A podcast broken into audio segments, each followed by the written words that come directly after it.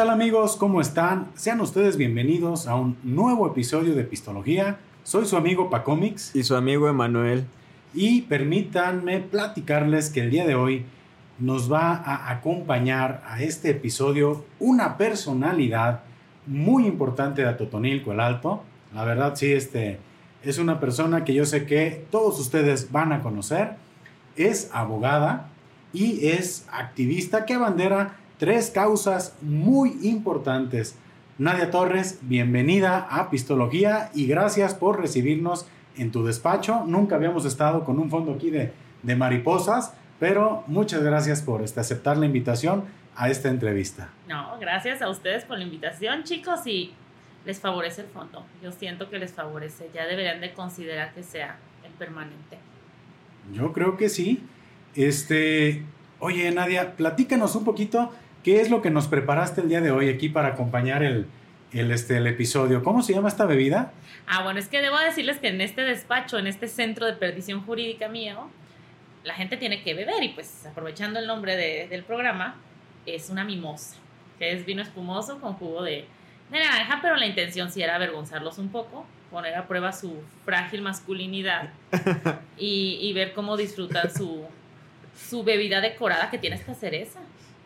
Muy bien. Ay, se ve muy, muy bonita la bebida, ¿eh? Este, me estoy sintiendo extraño, Pero mira, Pues, cuando- Empoderado. Empoderado. sí, pero sí. cuando uno es este ya tan ya, ya uno es todo terreno, ¿eh? Ya mientras sea alcohol, Lo no que le hace venga. con que venga Lo que acompañado. venga. Y se aguantaron los chicos, déjenles digo, está derretido el hielo porque se la serví hace ratito ya. Y Pero- dijeron que hasta que empezara el programa. Sí, no, teníamos que hacerlo. Y yo A creo que es un buen momento para brindar. Sí, yo con popote porque me preocupa el, el labial. Muchísimas Vamos gracias. probando. Quiero ver la cara cuando la prueben. Quiero ver, vean todos la cara de ellos cuando la prueben. ¿Te sientes poderosa? ¿Te sientes Me siento este material girl? Como... Sí, digo, es una bebida, tiene su cereza al fondo, ¿verdad? Sí, sí, sí, sí. Fíjate que sí se percibe el sabor de la cereza. Ay, el análisis de Manuel. como- Ahí está. Alcanzo a el- notar. Creo que sí le da un gran toque, aparte de, de visual, al sabor le da un gran toque. ¿Cómo se sienten? ¿Se sienten empoderadas? ¿Se sienten en este momento? Me siento poderoso. Sí, sí. Me siento este, con ganas de. No sé. ¿Conectado con su parte femenina? Mucho. Sí, sí, sí, era la intención. Pues no lo sé, creo que. De hecho, les comento a todos que este episodio, agárrense, porque va a tener muchísimas, este, muchísimos comentarios y declaraciones un poquito polémicas, ¿eh? Para que se abrochen los cinturones, porque van a volar chispas. Y felicidades, Nadia, está muy rica esta mimosa. Mimosa. Sí, Gracias, gracias Nadia, es una gran bebida, ¿eh? ¿Eh? Si Sí. día no funcionan las leyes, pues ya. Ya sabemos de qué vamos a vivir. Gran, gran bebida. Oye, ¿y cómo se debe tomar de manera correcta la copa? ¿El meñique hacia arriba? No, por favor. Es, lo No. correcto es así. Ni que fuera Lo taco. correcto es así. A ver. Ni entonces- siquiera es tomarla de, La de aquí. Ah, de abajo. no. Lo correcto es de, de aquí. Ok. Sí. No. Es que eso de nomás pistear caguamas. Sí. Y de hecho esto es súper incorrecto, lo del popotito, pero pues bueno. Ah, En bueno, pero tú eres, tú eres libre aquí. Sí, Tú eres sí. la, la dueña de este lugar. Entonces, tú puedes hacer lo que quieras, Nadia. Bueno, pues Se está muy siente rico. chido, ¿eh? Esto. Mm. Estoy orgullosa en este momento de ustedes. Todo el público lo estará. Yo sé que sí. Y la verdad, cuando tengan sed, así que esté haciendo calorcito, pasen aquí por este el despacho de Nadia, toquen, este, pidan una mimosa y va a estar en oferta, ¿eh? no, Entonces, sí, de- yo trabajo por citas, chico, pero. Ah. pero sí Tienen que mencionar. Oye, Tienen pero- que mencionar este episodio y es al Ahí, 2 por ahí, 1 ándale, y ahí descuento. Pero yo sí podré venir aquí por alguna mimosa de repente, así que... Ah, Sí, siempre. De hecho, pues aquí todas las consultas jurídicas llevan alcohol. Ya que la gente no se anime, eso es otra cosa, pero aquí es un Excelente. espacio para que la gente se relaje. No, pues un sabor muy interesante. Muchas gracias, Nadia. Yo creo que Gracias, Nadia. con esta este, bebida vamos a acompañar muy, muy bien el episodio. Y bueno, pues vamos a entrar en materia. Y Nadia, a ver, platícanos. Este, siempre hacemos una, una pregunta al inicio de, de cada podcast y es, ¿cuál es tu relación con el alcohol, Nadia? A ver, cuéntanos, ¿te llevas bien? Es tóxica. Es tóxica porque a veces es muy buena y luego al día siguiente es, ya no lo quiero, ya no lo voy a hacer. pero vuelvo a caer. Es una relación tóxica, es un ciclo de violencia el que yo vivo con el alcohol. Me No. gusta mucho. Yo creo que todos. Todos los final, que ¿eh? bebemos seguramente tenemos ese- esa relación, pero es muy buena. Oye, Nadia, y platícanos una anécdota que tengas de una fiesta divertida que hayas pasado en compañía del alcohol. ¿Divertida o la cruda? Ah, primero la fiesta y Pues ya es después nos platicas la anécdota de una mala cruda, ¿no? Pues es que mira, déjenles digo que yo soy muy fiestera. Soy muy fiestera y yo festejo todo. Y en este despacho siempre hay muchas cosas que festejar. Ujú. Entonces, por ejemplo, las pedas de los colectivos, Ajá. tanto del feminista como del de la diversidad, uff, son geniales, son geniales. Cantando canciones de señoras dolidas, sí, las feministas también cantamos canciones de señoras dolidas a las 3 de la mañana, sí. Ok. Son muy divertidas. Y pues de ahí, cuando he salido fuera de viaje, pues también. Paquita, la del barrio, aparece en ese repertorio, no? Me gusta ¿no? mucho, fíjate, no. Fíjate. ¿Sabes? Como de señora de... Lu- De Lupita, Lupita D'Alessio. Ah, Daniela ok. Romo, de todas esas, de Rocío Durque. La gata bajo la lluvia es, es obligada. Sí, sí, sí, sí, sí. La poderosísima Selena. ¿También? Sí, sí, claro. Biri Biri Bamba. Eh, como la flor es la favorita. o sea, Ah, ok. sí, hacemos mira. los duetos y todo. Yo pensé Es que carcacha. Paso a pasito. No, es que ya, ya a las 3 de la mañana ya no andas queriendo tú perrear. Ya a las 3 de la mañana es la canción profunda, la de, No, ya. la de que cantas como dolida, La que no toca fibras, ¿verdad? Sí, sí, que toca Que- fibras, que sí, sí, sí. La fuerza. ¿Y Sí. recuerdas así alguna anécdota en particular? Decías algo de la cruda, a ver, ¿cómo, cómo estuvo? ¿Qué, ¿Qué pasó ahí en esa ocasión? Es que yo soy mucho de crudas. O sea, por eso digo que es tóxica, porque de verdad mis crudas son. no, hoy venía cruda, los chicos lo saben. Ok, tú lo Vengo- dijiste, vengo fuertes cruda, revelaciones. Vengo cruda, ustedes no lo saben, pero sí. O sea, está sudando frío, estaba hace rato. Entonces, pues soy mucho de crudas, pero ya me lo- se los había platicado a los chicos detrás de cámaras. Una vez que fui a Cancún, bueno, el otro año fui a Cancún y me puse muy mal, muy mal, porque pues en el todo incluido, ¿verdad? Se pone uno bien salvaje. Y de ese color, de ese color, agarré como que toda la gama del arco iris. Ay, esa de qué color, ay, también, también. Entonces yo estuve tomando todo el día, todo el día, todo el día. Nos fuimos a, a- ¿cómo se llama? Playa del Carmen. Ajá. Y fui a un bar gay. Ok. a un bar gay. Buen Entonces, ambiente, ¿no? Uh, uh, chico. Que resultó ser de strippers. ¡Órale! Y entonces yo sentí por un momento lo que los caballeros sienten. De que yo me lo iba a traer, lo iba a sacar de trabajar, ¿sabes? O sea, era de que no Ya le no- estabas Papito, no tienes que hacer esto, yo te llevo. Ah. ¿Sabes? Ya estaba yo en, en eso. Ya así sienten los caballeros cuando van a esos lugares de perdición. Yo no conozco ¿eh? de No, no, obviamente, no, no, No, es no caso, entendemos muy evidentemente. Yo también hablo acá por Emanuel, yo sé que... No entendemos muy bien que. ¿De qué hablas, Nadia? Bueno, a lo que ciertos caballeros acostumbran. Entonces, Ok. acabé en ese bar, estuvo muy divertido, pero la gente estaba fumando marihuana. Y hasta después entendí que por eso la cruda fue tan espectacular al día. No, no, pero espectacular. O sea, Pero sí Yo sentiste en el momento, ni te diste cuenta, ¿sí te pegó ese tema? no, no, no. Yo me sentía nada más como muy borracha y muy padre, muy ambientada, por cierto. Muy, muy padre, muy ambientada que estaba. Yo Ujú. me sentía muy segura en un lugar de, de la diversidad. Estaba muy padre. Y regresamos al hotel y. No, no, no. Si esa habitación hablara. Ay, no, si esa habitación hablara. Y al día siguiente yo no podía, o sea, ni comer ni tomar nada. O sea, esas veces que está, le hablé a mi familia llorando, ya me quiero regresar, por ahí están los screenshots y me da mucha risa que un día antes yo había estado platicando con los chicos que te ofertan cosas, ¿no? Que, Ajá. que te subas a, ¿cómo se llama? Parachute y que ir a bucear. Y yo ya había dicho todo que sí, porque yo iba en un plan de todo. Yo voy a, el sábado lo voy a dedicar a, a hacer todas estas actividades. Yo en animada y me acuerdo mucho que estaba sentadita en la arena y pasó, eh, yo un día antes, pues en la peda y platicando con él de que sí, mañana y sí, te busco, ay, claro. Y pasó el muchacho yo estaba así con, con mi vasito de agua mineral y, y me hace, güerita, y yo nada más dice, "Mm, Ya no quiero más. no sabes, no. no, ni me Aléjate. hables". Aléjate. Aguanté 20 minutos en la arena y ya me fui al cuarto a llorar otra vez, la verdad, sí. Una cruda muy... Sí, me puse hasta alcohol en el ombligo. Ya, Ay, ya eso no. es como, ya sabes, como... Sí, ya intentando todos los Sí, o sea, remedios. ya, ya ¿verdad? haciendo todo lo humillantemente posible, ya. Faltó para que te canalizaran. Yo sé. Ay, no, cállate. ¿En el 5? Sí. ¿O en el Verdad. Pésimo chiste. Lo sé. Pero no, no, tú eres mejor que yo. Pero sí, sí fue, sí fue una cosa. Todavía, a- el domingo todavía andaba cruda en el, en el aeropuerto. O sea, viajé cruda. Sí, sí, sí. ¿Y algún, este, alguna bebida ya en el avión o no? No, ¿Algo? hombre, no, yo ya no quería ni comer ni beber nada. Yo dije, ya sabes, no vuelvo a salir, no vuelvo a tomar. Pues, Fue la última noche. O sea, traías el feeling, el power. Sí, sí, sí, pero pues no. Sí, estuvo muy, muy atrevido, muy... Cuando vuelva a ver un todo incluido, me voy a limitar a una gama de color. Es lo- ¿Sabes? O sea, solo las azules, solo las rojas, no todo el arco iris, porque sí. Oye, es lo que te iba a comentar, Nadia. Este, ya no pedías marcas ni tipos por colores, ¿eh? No, o sea, ya como, ¿y esa que trae el gringo? Échala. Pues, todavía con la marihuana, pues ya sabrás, fue una cruda muy especial, la verdad. Sí, sentí que vi a Dios. Sí, sí, ahí tuve mi acercamiento más. Caramba, yo creo que esa es la, la parte más complicada, ¿no? Digo, la fiesta está a todo dar, el ambiente. El El día, día después. siguiente. Y llevaba un super botiquín, ¿no? Y ahí estás tomando todo. Ya compré los alcances más caros de la historia ahí en el hotel de Cancún. y, ay, me los tomé con tanta fe. No, qué barbaridad. Ahorita No, se me quita. Va a funcionar. va a Oye, funcionar. era más feda que otra cosa. Y Dios así como. Pero mira, tú comentaste que el día de ayer hubo pachanga y qué mejor que venir aquí este, a un, a un este, episodio de Pistología donde está permitido tomarse de repente aquí alguna bebida. Pues está bien, ¿no? Entrevista y, y vas por aquí regulando el asunto, el malestar.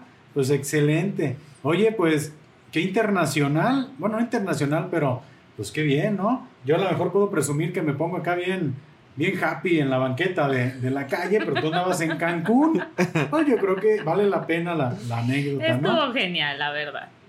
No, hombre, pues excelente, oye. Y mira, pues para entrar ya en materia, ahora sí vamos a adentrarnos en el tema interesante. Me gustaría mucho preguntarte, Nadia, ¿cómo surge ese agrado por las leyes?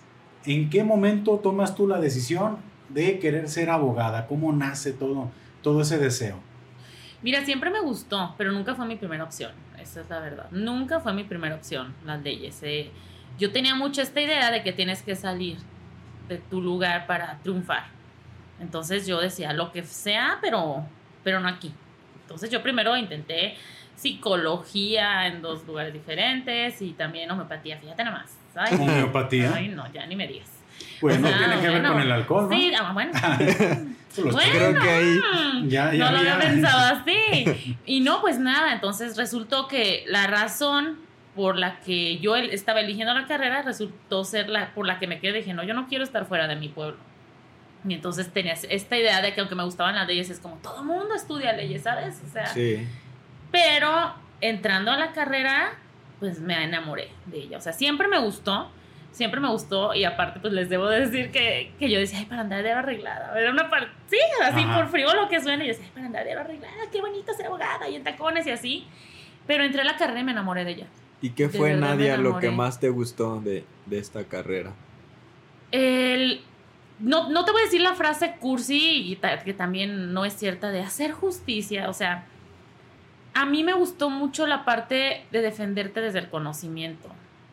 Digo, no, sé que no hay relevancia en las carreras, sé que todas son necesarias e importantes, pero de verdad todos deberíamos de tener un mínimo conocimiento de leyes. O sea, me encantó esta parte de poderte defender en tu vida diaria desde el conocimiento y poder hacer eso por, por otros y por otras. A mí me fascinó eso. Ok. Ujú. Ok, defenderte desde el conocimiento. Me gustó mucho esa frase, Nadia. Qué padre. Entonces, así fue tu, tu Sí. deseo de, de meterte a leyes. Y este, pues dentro de todo, de todo este tema de las leyes, pues es muy interesante todo lo que has seguido haciendo. Pero le ponemos pausa un momento a ese tema porque antes me gustaría abordar contigo el tema de uno de los activismos por el cual mucha gente te conocemos, me incluyo, y es el activismo animalista. ¿Es correcta la palabra? ¿Si es activismo animalista o ya dije Sí, una barbaridad? No, es activismo animalista o, o animalismo, o sea, Ujú. ambas son correctas. ¿Y en qué momento de tu vida surge como ese, ese tema, esa necesidad de, de tomar esa bandera? Eh, porque sí, sí creo que es que la verdad, hago el comentario, yo te sigo en redes sociales, somos amigos en Facebook, Sí. y he estado muy al pendiente, incluso antes habíamos platicado de en algún movimiento, hasta algunas calcas, varias Sí. cositas, y hace años, yo estoy hablando prácticamente de, no sé, más de 10 años que tú tienes ya esta, esta bandera, este activismo. ¿cómo surge? ¿Y, y de dónde? ¿Cuál es el origen? ¿Cuál es la, la esencia de ese tema? Pues del amor por los animales. O sea, no, no puedes llevar ningún activismo si la base, y aunque suene cursi, no es el amor. Entonces, a mí toda mi vida me han gustado los animales, todos, no se reduce a perros y gatos. Y pues sí, vengo de una educación donde los respetábamos mucho. Donde los respetábamos y veías un callejerito, lo acariciabas y le dabas agüita. Pero entonces adoptó a mi panzón, a Snoopy, Ok. que, que mucha gente conoció que ya no está aquí. ¿Dónde Este- está Snoopy? No lo vemos. Ay, no se ve. Acércalo. Ah, pensé que se veía. Ahí A está ver, Snoopy, guapo. Si quieres girarlo un poquito más. Ahí la- se ve ya. Ahí te puede Tan acompañar. guapo, mi gordo. ¿Qué pasó con. Snoopy? A ver, platícanos. Pues murió de cáncer, ya complicaciones de la edad. No, no voy a andar mucho en eso porque sí lloro, pero cuando yo lo adopté No. era callejerito. Ajá. Era callejerito, yo iba saliendo a la carrera. Yo iba saliendo y lo dejaban dormir en un lugar. Y ya, mi papá me dejó porque mi casa no está como ideal para perritos. Yo todavía creía en eso de no está ideal. No hay un lugar ideal. Si los tienes con amor y bien cuidados, no necesitas el super patio.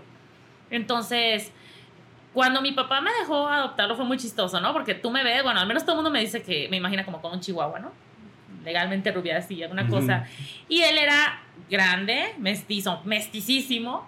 eh, y entonces fue como que me enamoré de él, porque me seguía a, a mi primer despacho, me seguía. Llegaba la hora que cerrábamos a las tres y media para irse con nosotros al estacionamiento. Eh, y, o sea, se fue ganando. Y era muy, muy listo. O sea, por ejemplo, yo lo sacaba a pasear en la camioneta y él no era de los que llevaba la carita afuera. Él iba como en divo. Él era muy divo. Dice mi mamá que le, que le di tanta educación que lo eché a perder. Ya, ya, él ya había perdido piso, él se sabía importante. Entonces, eh, yo lo, lo adoré. Lo adoré, lo amo al día de hoy. Y, y dije, no quiero que ningún perrito pase por lo que él pasó, que como son todos los activismos que les iré diciendo, resulta que él no le había pasado tan mal como muchos perritos que verdaderamente la pasaron mal. Pero entonces yo le prometí a él, fue como una promesa, porque él sumó demasiado a mi vida. Yo supe lo que era adentrarme en un activismo por Snoopy. Y a final de cuentas, el animalismo es mi primer activismo. Entonces, de hecho, todos los demás se los debo a él. Si nos vamos a la base de todos mis activismos, es Snoopy.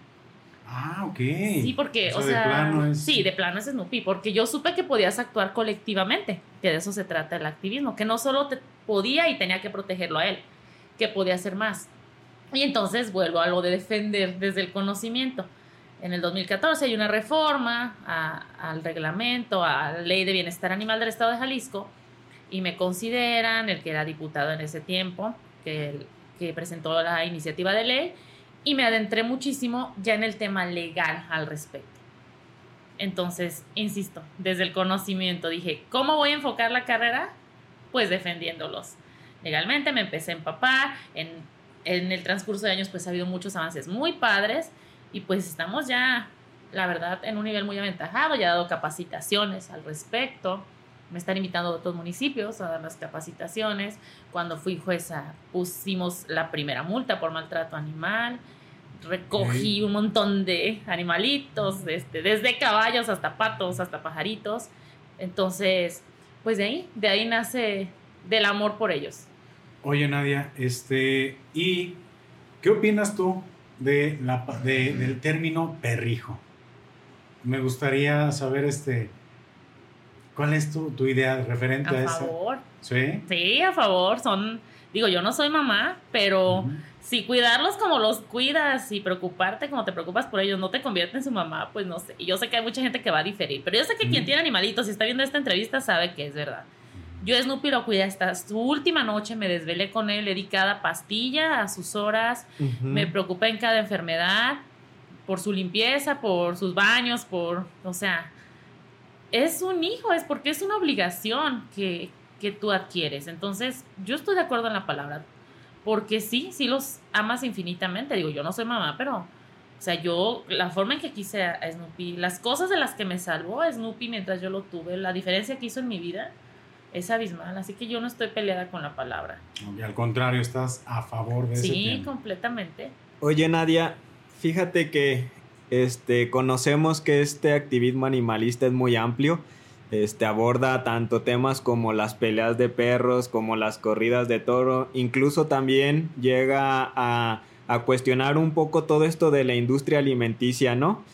pero en concreto a mí me gustaría que si pudiéramos abordar la problemática de los perros de la calle, este, que a lo mejor es algo que nosotros lo podemos sentir más cotidiano, ¿no?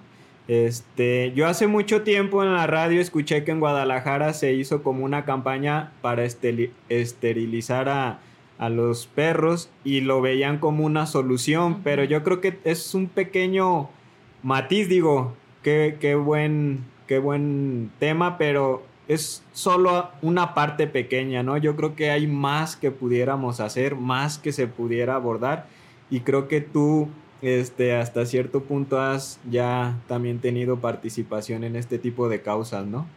Sí, es que cuando, inicias, pues empiezas desde el amor, pero desde el desconocimiento, ¿no? O sea, tu solución es, voy a hacer un refugio y todo va a ser amor y, y no, no es la solución. Un refugio no es, podría ser parte de, pero no es la solución. O sea, para mí son tres ejes importantísimos. Concientizar, castigar y esterilizar. Si cubres esos, cubres todo.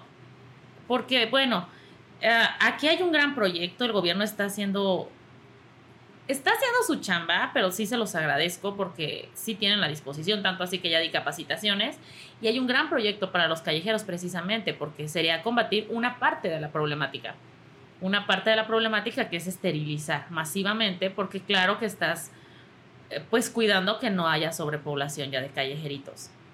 Esa sería una gran parte. La otra sería pues la cultura de la adopción. Estamos bien acostumbrados a... Pues somos clasistas los mexicanos. Y a veces sentimos como que el, perrito tiene que ser el caro y no, no sé, o sea, yo sí estoy peleada con eso, se los debo de decir. Yo quiero elegir cuál perro quiero, ¿no? O sea, ah, es la sí, raza y todo. sí, pero ya que te empapas y ves el tipo de maltrato que pasa para que esas razas lleguen a ti, o inclusive que ya están genéticamente modificadas, o sea, es, es fomentar la crueldad hacia ellos. Y la otra es la del castigo. Hay gente que solo con castigo o en el bolsillo entiende. Sobre todo cuando es reiterativa la, la conducta repetitiva, pues que haya castigo, porque ahí en el castigo es principalmente la tenencia irresponsable. ¿Cuánta gente conoces que tiene perritos, gatitos y no los cuida, los tiene en la azotea o no los alimenta? Y, y vemos aquí en Atotónico es una de las principales problemáticas. La gente es muy humana en Atotónico, afortunadamente, con los callejeritos. Pero tenemos muchos casos de omisión. También se actúa mal por omisión, por no hacer. Y, y hay mucha tenencia irresponsable de perritos y de gatitos. Nadia, y en el tema de los perros callejeros, este, los perritos. Ay, sí. los, eh, perrijos. Ándale.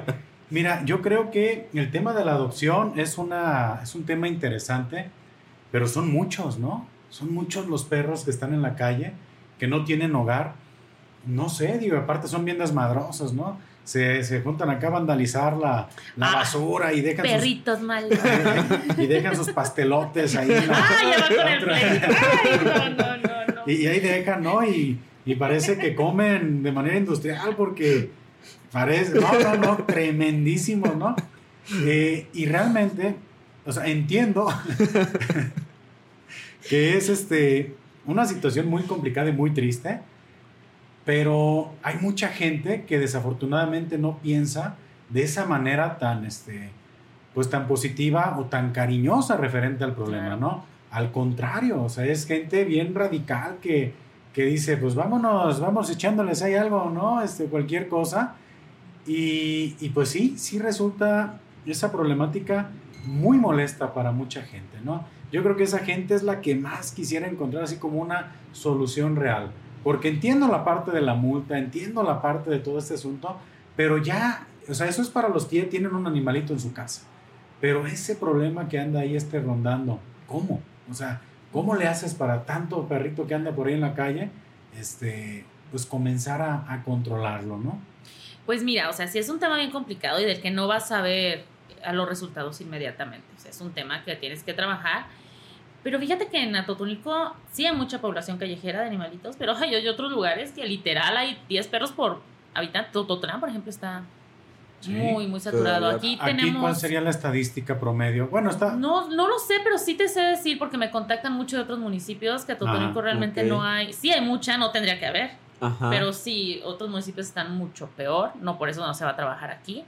Pero, este, ¿cuál sería? Mira, yo les digo que, que el hacer algo en este tema de, de los animales nos beneficia a todos.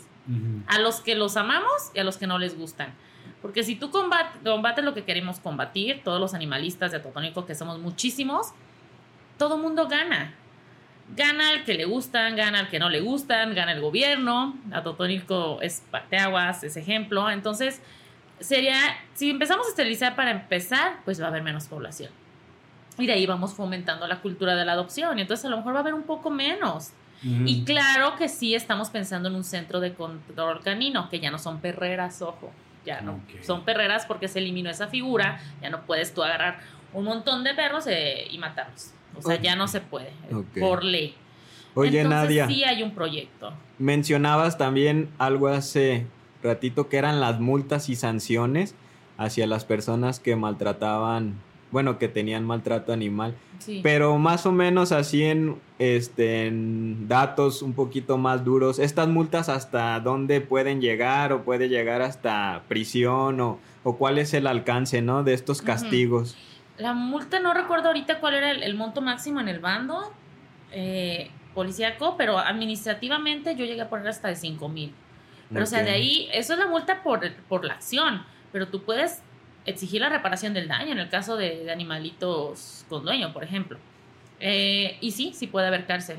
Administrativamente puede haber 36 horas de arresto, multa, pero está contemplado el maltrato animal ya en, el Código Penal. ¿eh? O sea, tú ya puedes denunciar al Ministerio Público el maltrato animal. Entonces, hay muchas vertientes ya para proceder. Yo les digo, se vale que no te gusten, pero estás obligado a respetarlos. Ya no es una situación que hagas el favor. O sea, ya está establecido en la ley. Ya no tienes la libertad de hacerlo. Y como maltrato animal, pues, ¿qué, qué casos podríamos enumerar? ¿no? Digo, el, desde el animal que dejas ahí en la azotea, aunque digas, no, es que yo le tengo su casita, o sea, ya ahí es maltrato animal. Si el animalito no está en buenas condiciones, en una buena alimentación, cubierto de, de este, de, del sol, de la lluvia, del frío, ya ahí hay maltrato. O luego a mí me molesta mucho los en que los tienen amarrados. O sea, no nada más. ¿Para qué lo quieres amarrado? Esa parte a mí me. O sea, nada más amarrado ahí. Imagínate vivir así tu vida. Qué triste. Entonces, ese es otro. bueno, los, que nos casamos. ya sabemos. ya están proyectando aquí. Sí, o sea, eh, el maltrato por omisión, te digo, por dejar de hacer. Hay perritos que tienen dueño y están en los huesos. Ahora sí que los callejeritos están mejor alimentados. Yo creo que sí, ¿eh? Sí. no, y aparte bien sanotes, ¿no? Yo creo que Bonitos. Sí. Si adoptas a uno. Pandillerismo, como dice Paco, esperando a la moto pasar. Sí, como de que no. Luego te compras acá de raza y cualquier cosa los enferma, ¿no? Ay, corre al El que hasta le duele respirar, ya ves, así, el, el pobrecito. Y acá de raza, ay, ya le cayó mal la croquetita. No, hombre, los callejeros. No, los callejeros son. ¿Ven? ¿Ven todas las ventajas de un mestizo? con todo terreno. ¿Qué hay? Venga, del papel me lo he hecho, ¿ven? Todo es ventaja. Bien sanotes. No, la verdad es que son una maravilla. Mi gordo era callejerito, era mestizo. Y, y bueno, tenemos la parte del abandono. De que la gente no esteriliza o, o adopta o compra pensando como que son polipocket y ya tienen todo incluido. Y los abandona. En, en también tenemos muchos esos casos de abandono, los envenenamientos, que, que eso ¿eh? ustedes lo saben. Ya brincó en Tototlán, por ejemplo, que, que, una nena perdió la vida. O sea, yo siempre lo menciono en las pláticas que doy de esto. Y, y el día que di la capacitación, no se me olvida que ese día falleció la nena. El día que di la capacitación aquí, y se los dije porque le di capacitación a las áreas, a las direcciones del ayuntamiento que les compete conocer de esto les dije, es que imagínense que ese veneno llegue a un niño, así no te gusten los animales, así no sea un tema que te ocupe, y ese día murió la niña. Entonces, así de delicado es el tema. La realidad, y ya que estudias, yo que, he estudiado mucho esto del perfil de, los agresores, alguien que es capaz de maltratar a un animal ya está en un nivel de violencia que es foco rojo, ¿eh? La verdad, que, que dolosamente lo hace, es, un foco ahí. No es normal querer maltratar a un ser vivo. Tarde o temprano va a pasar. claro, eso es, o sea, las, las violencias van en incremento. Entonces, a mí sí me preocupa alguien que es capaz de, envenenar a un ser vivo, porque ya estás hablando pues de, pues de un mal corazón, honestamente. Yo creo que sí es un activismo que pues esperemos que más gente, ¿no? Se comience a sumar, por lo menos a a no hacer más grande el problema, ¿no? Probablemente digas, ok, mm, no voy a adoptar a un animalito a lo mejor, no voy a adoptar un perro, pero pues a lo mejor tampoco voy a comprar uno y lo voy a abandonar, ¿no? O bien, si ya tengo un animalito, un perro ahí este, en la azotea, pues no voy a fomentar ese maltrato, ¿no?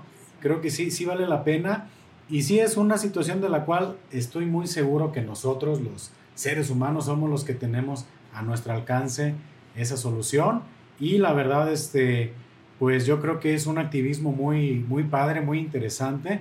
¿Cuántas personas crees que haya animalistas aquí en Atotonilco? muchísimas. Activamente, o sea, ya tal cual en, en, el activismo animalista, somos un buen. Un buen, o sea, yo se los mencionaba. Eh, tuve una publicación, el alcance de una publicación de un animalito, y es increíble ¿eh? la difusión que tiene. Este animalito está así, está en situación de calle, se necesita ayuda, o sea, inclusive en los temas en que pedimos apoyo económico para tener una muy buena respuesta. Eso habla de, que en Atotonilco hay una real preocupación por los animales. De verdad estamos bien aventajados en comparación de otros municipios. Y no nada más en el tema de los perritos, eh, debo de mencionarlo. Por ejemplo, la venta callejera está prohibida de cualquier animal. Lo de los pollitos de colores, los carruseles de ponis, eso no se puede. Y en Atotonilco hemos quitado por la presión de los animalistas.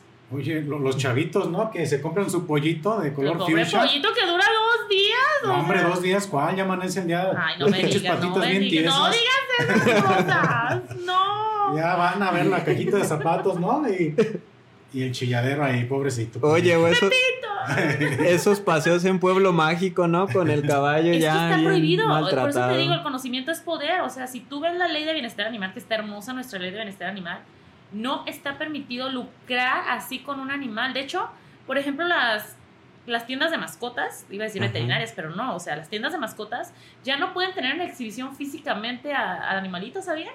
Ah, ok. Tiene que ser en foto.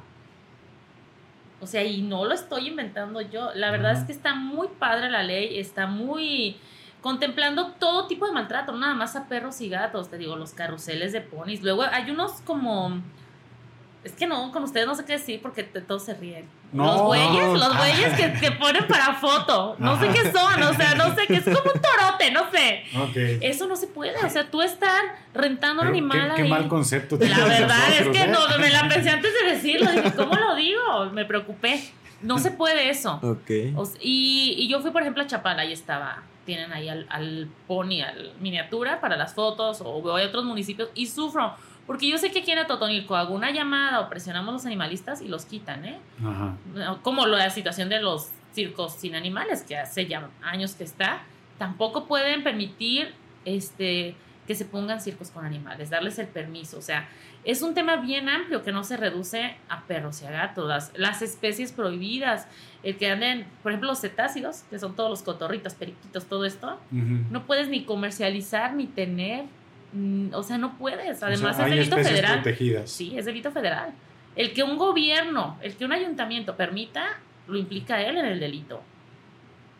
Entonces son temas que desconocemos y que si estuviéramos bien empapados, eh, nos suma a todos. A todos nos suma el tema, la verdad, porque pues no están para no están aquí para nosotros, los animales, ninguno, y como decía Manuel, es un tema bien amplio, entra lo de las corridas de toros, lo de las peleas de gallos, lo de... Pero lo que sí ya está regulado y lo que ya está en la ley, hay que hacerlo respetar. Yo que quisiera que se prohibiera, pues obviamente estoy en contra de las corridas, obviamente estoy contra las peleas de gallos, pero bueno, esa situación es otra. Pero lo que ya está establecido hay que hacerlo valer. Es que las corridas de toros, este, y bueno, todo, ahora sí, pistología no juzga, ¿no? Quien sea fan de las corridas de toros, ese es otro rollo, no nos vamos a, meter muy profundo. Pero sí, desafortunadamente, yo te puedo decir que creo que sí es como la evolución de los coliseos romanos, ¿no? Donde realmente te reúnes a, gritar el sacrificio de un ser humano, ¿no? perdón, de un ser, vivo. Este, Y sí es quizás como una manera muy evolucionada entre comillas, de separarnos, porque incluso hasta los, los de estos, este, pues es muy parecida toda hasta la estructura, ¿no? Del coliseo, ¿no? No lo había visto así y... Y, yo creo que es como esa manera más light de saciar esa, esa situación que a lo mejor tenemos en el ADN, ¿no? Este, Oye, de decir, sí. oye, queremos ver y queremos gritar y aplaudir. Y sí creo que, que pueden ser víctimas. En este caso, insisto, no digo que estén, bueno, es que depende quién lo escuche, ¿no? Al final, cada quien es libre de, de Sí, decidir. claro. Pero, pues yo creo que sí es una evolución que, que a lo mejor nuestro proceso de, de seres humanos podríamos este, ir cambiando y hablaría mejor de nosotros como raza, ¿no? Raza humana. No lo había visto así, fíjate. Obviamente tengo toda una opinión yo respecto a las corridas. ¿Y por qué? Porque no, no puedes ser activista a medias. O sea, yo no puedo ser incongruente con, con lo que hago, con lo que pienso y con lo que digo. Evidentemente yo estoy en contra de todo tipo de maltrato animal. Y, y sí, habrá mucha gente que esté viendo el programa que diga, pero, y me van a decir lo de mil razones por las que la fiesta taurina sí, pero yo soy animalista. Evidentemente no estoy a favor. Pero ahorita que lo mencionas así, fíjate, es disfrutar hasta que el torero esté en riesgo de perder su vida. Ya no lo limites al toro. O sea, entonces sí, sí vendría a ser como, pues una sed de sangre, ¿no? no sé. Muy complicada, que a lo mejor. Sí, Digo, es un comentario complicado para quienes sean este, Espectadores. espectadores y Sí, les sí, guste o sea, la, y se la- la fiesta brava, ¿no? Pero yo lo veo de esa manera y pensé, dije, mira, se me hace una analogía muy, muy curiosa, ¿no? de verdad que sí. Como si este, al ser humano le enardece todo ese tipo de, de situaciones y puedo entender esa adrenalina que ocasiona y pues por eso es que la gente, ¿no? Este, se reúne a ese tipo de eventos que probablemente pues sí podrían comenzar a... De a hecho, va muy, avanzado el tema. Ya está prohibido en muchísimos países la, la cuestión taurina. En eso, en México, pues, mm, los gallos, por ejemplo, pues sería lo que todavía mueve mucho, pero te digo, son otros temas. Eh, son temas complicados en los que yo también estoy en la lucha, pero, pero sí, pues no puedo minimizar ninguna vida. O sea, no me podría yo llamar activista por los derechos animales si defiendo perros y voy a una corrida de toros. No habría congruencia. Entonces, yo entiendo que haya gente a, que, la que le guste, ya, ya deconstruí esa idea de tratar de cambiar mentalidades, pero desde mi trinchera y desde mi lucha, pues obviamente estoy en contra de todo maltrato animal. Oye, Nadie, cambiando un poquito el tema, este, sé que tú eres abogada con perspectiva de género. A mí me gustaría saber que nos este, ampliaras un poquito más el contexto de lo que es ser abogado con perspectiva de género. Sí, abogada con perspectiva de género y con perspectiva feminista, ¿Ok? que son dos cosas diferentes. Yo creí que lo entendí hasta que lo empecé a ejercer. O sea, me nombraba y todo, y tomé especialidades y tomé cursos y diplomados, pero hasta que no lo ejercí me di cuenta de lo que es la perspectiva de género. Perspectiva de género es actuar fuera de estereotipos, es actuar fuera de lo que nos, se nos ha dicho que por, por ser hombre o por ser mujer debes de. No sé si me explico. Es como la niña de rosa y el Exacto. niño de azul, ¿no? Eso es como una... Entonces, perspectiva de género eh, es, pues precisamente, digo, además yo soy activista, feminista y, por las diversidades, pues es defender eso. Es, eh, y aparte empiezas a ver la falta de perspectiva de género en todo. Yo actualmente estoy en el diplomado de políticas públicas con perspectiva de género, porque empiezas a ver desde las leyes, ahora sí que desde la letra, que falta absolutamente, y te podría mencionar cuatro o cinco leyes o circunstancias que están actualmente en, legislaciones que son absolutamente carentes de perspectiva de género. Es decir, están hechas desde el machismo, están hechas desde un sistema patriarcal. No sé si me explico y se lo voy a ejemplificar, así bien fácil. Eh, una mujer, cuando se divorcia, ah, no recuerdo ahorita bien bien a la letra, pero todo, o sea, si tiene un hijo después de ese año de divorciada, es un brete registrar a ese niño, porque por ley es hijo de quien fue su esposo. No sé si me explico. Es, un brete, se tienen que amparar y todo. Vamos a suponer una mujer tiene un año de separada y se embaraza inmediatamente de una nueva pareja. O es más, se embaraza de alguien estando aún casada. Entonces, esa ley, por ejemplo, es absolutamente carente de perspectiva. Es machista porque estás diciendo que una mujer solo se puede embarazar de su esposo. No sé si me explico. Sí. Y así hay muchísimas leyes que están hechas desde un sistema patriarcal que se supone que ya no nos rige. Pero mm, eso es perspectiva de género y perspectiva feminista. ¿Y en qué momento tú este, decides tomar esa bandera? O sea, tú dices, mira, Yo creo que mm, en este caso, ¿no? Tú entras a la universidad, estudias leyes en un salón y sales con una carrera como todos los abogados. Sales siendo abogado, abogada, pero ¿en qué momento, cuál fue tu momento decisivo en el cual dices, De aquí. Voy a ser una abogada con perspectiva? ¿Qué momento dices, yo voy a defender de manera, de, de- con más prioridad a la mujer? O Ok. sea, ¿Qué, qué, qué elemento, sabes qué es qué? ¿Qué vino a cambiar eso? ¿Qué ¿Qué? cambió, no? Ok, yo siempre me consideré feminista. Mm. Siempre me autonombré feminista. ¿Sabías que eras feminista por el término o tú tenías alguna manera de pensar? No, es que a mí algo? siempre me brincaron cosas, fíjate, ya ahorita que estoy como bien empapada y bien deconstruida, que nunca deja uno de aprender, pero a mí siempre me brincaban cosas. Me acuerdo que, por ejemplo, y ya sé que ahorita van a sacarlo del lenguaje inclusivo, pero a mí siempre No, me no, molestaba adelante. muchísimo mm, abogados. Y yo siempre decía, bueno, ¿por qué no abogadas y abogados? Este, y es que entonces los que son presidentes, bueno, ¿por qué no son los, por no los que son presidentas y presidentas? Presidentes presidentes, perdón. Siempre me brinco esta parte de que la mujer, estas ideas machistas de que la mujer en la casa, o sea, la mujer en la casa y el hombre proveedor, este, muchas cosas me brincaban, pero mi feminismo era interiorizado. Es decir, funcionaba solo para mí. O sea, yo era de que a mí, por ser hombre, no. Y, y tuve una educación, afortunadamente, no machista en un sentido de que pues tú como mujer puedes hacer absolutamente todo lo mismo que un hombre, desde el estudio hasta cambiar una llanta, hasta manejar un vehículo, o sea, todo. Entonces siempre fue como, bueno, ¿yo por qué por ser mujer me toca la cocina? Si así lo deseo está bien. Bueno, ahorita eso lo entiendo desde mi deconstrucción. Pero ¿por qué? O sea, ¿por qué me lo va a regir la sociedad? Siempre me brincaron temas. Siempre, siempre. Pero entonces llega la primera marcha feminista en Atotonilco. Y el primer tendedero. Ok. Y yo venía de una situación de violencia muy fea. Muy, muy, muy fea. De, de violencias, pues de parte de diversos hombres, tanto en un ámbito laboral como personal. Ok. Entonces, el feminismo me salva la vida. Y no hablo metafóricamente. O sea, si no hubiera sido por lo abrazada que yo me sentí, por mujeres que ni conocía, no sé qué hubiera sido de mí. Entonces, empiezo a escuchar historias de otras mujeres mientras yo comparto la mía y digo, espérame, lo que a mí me ha pasado no es nada. O sea, hay mujeres viviendo con su agresor, hay mujeres que no han nombrado sus violencias, hay mujeres que se quedan ahí por miedo, por desconocimiento de sus derechos, porque las amenazan con leyes que ni existen. Entonces, digo, ¿qué voy a hacer con eso? Porque no es nada más preocuparte, es ocuparte. Dije, bueno, yo soy abogada.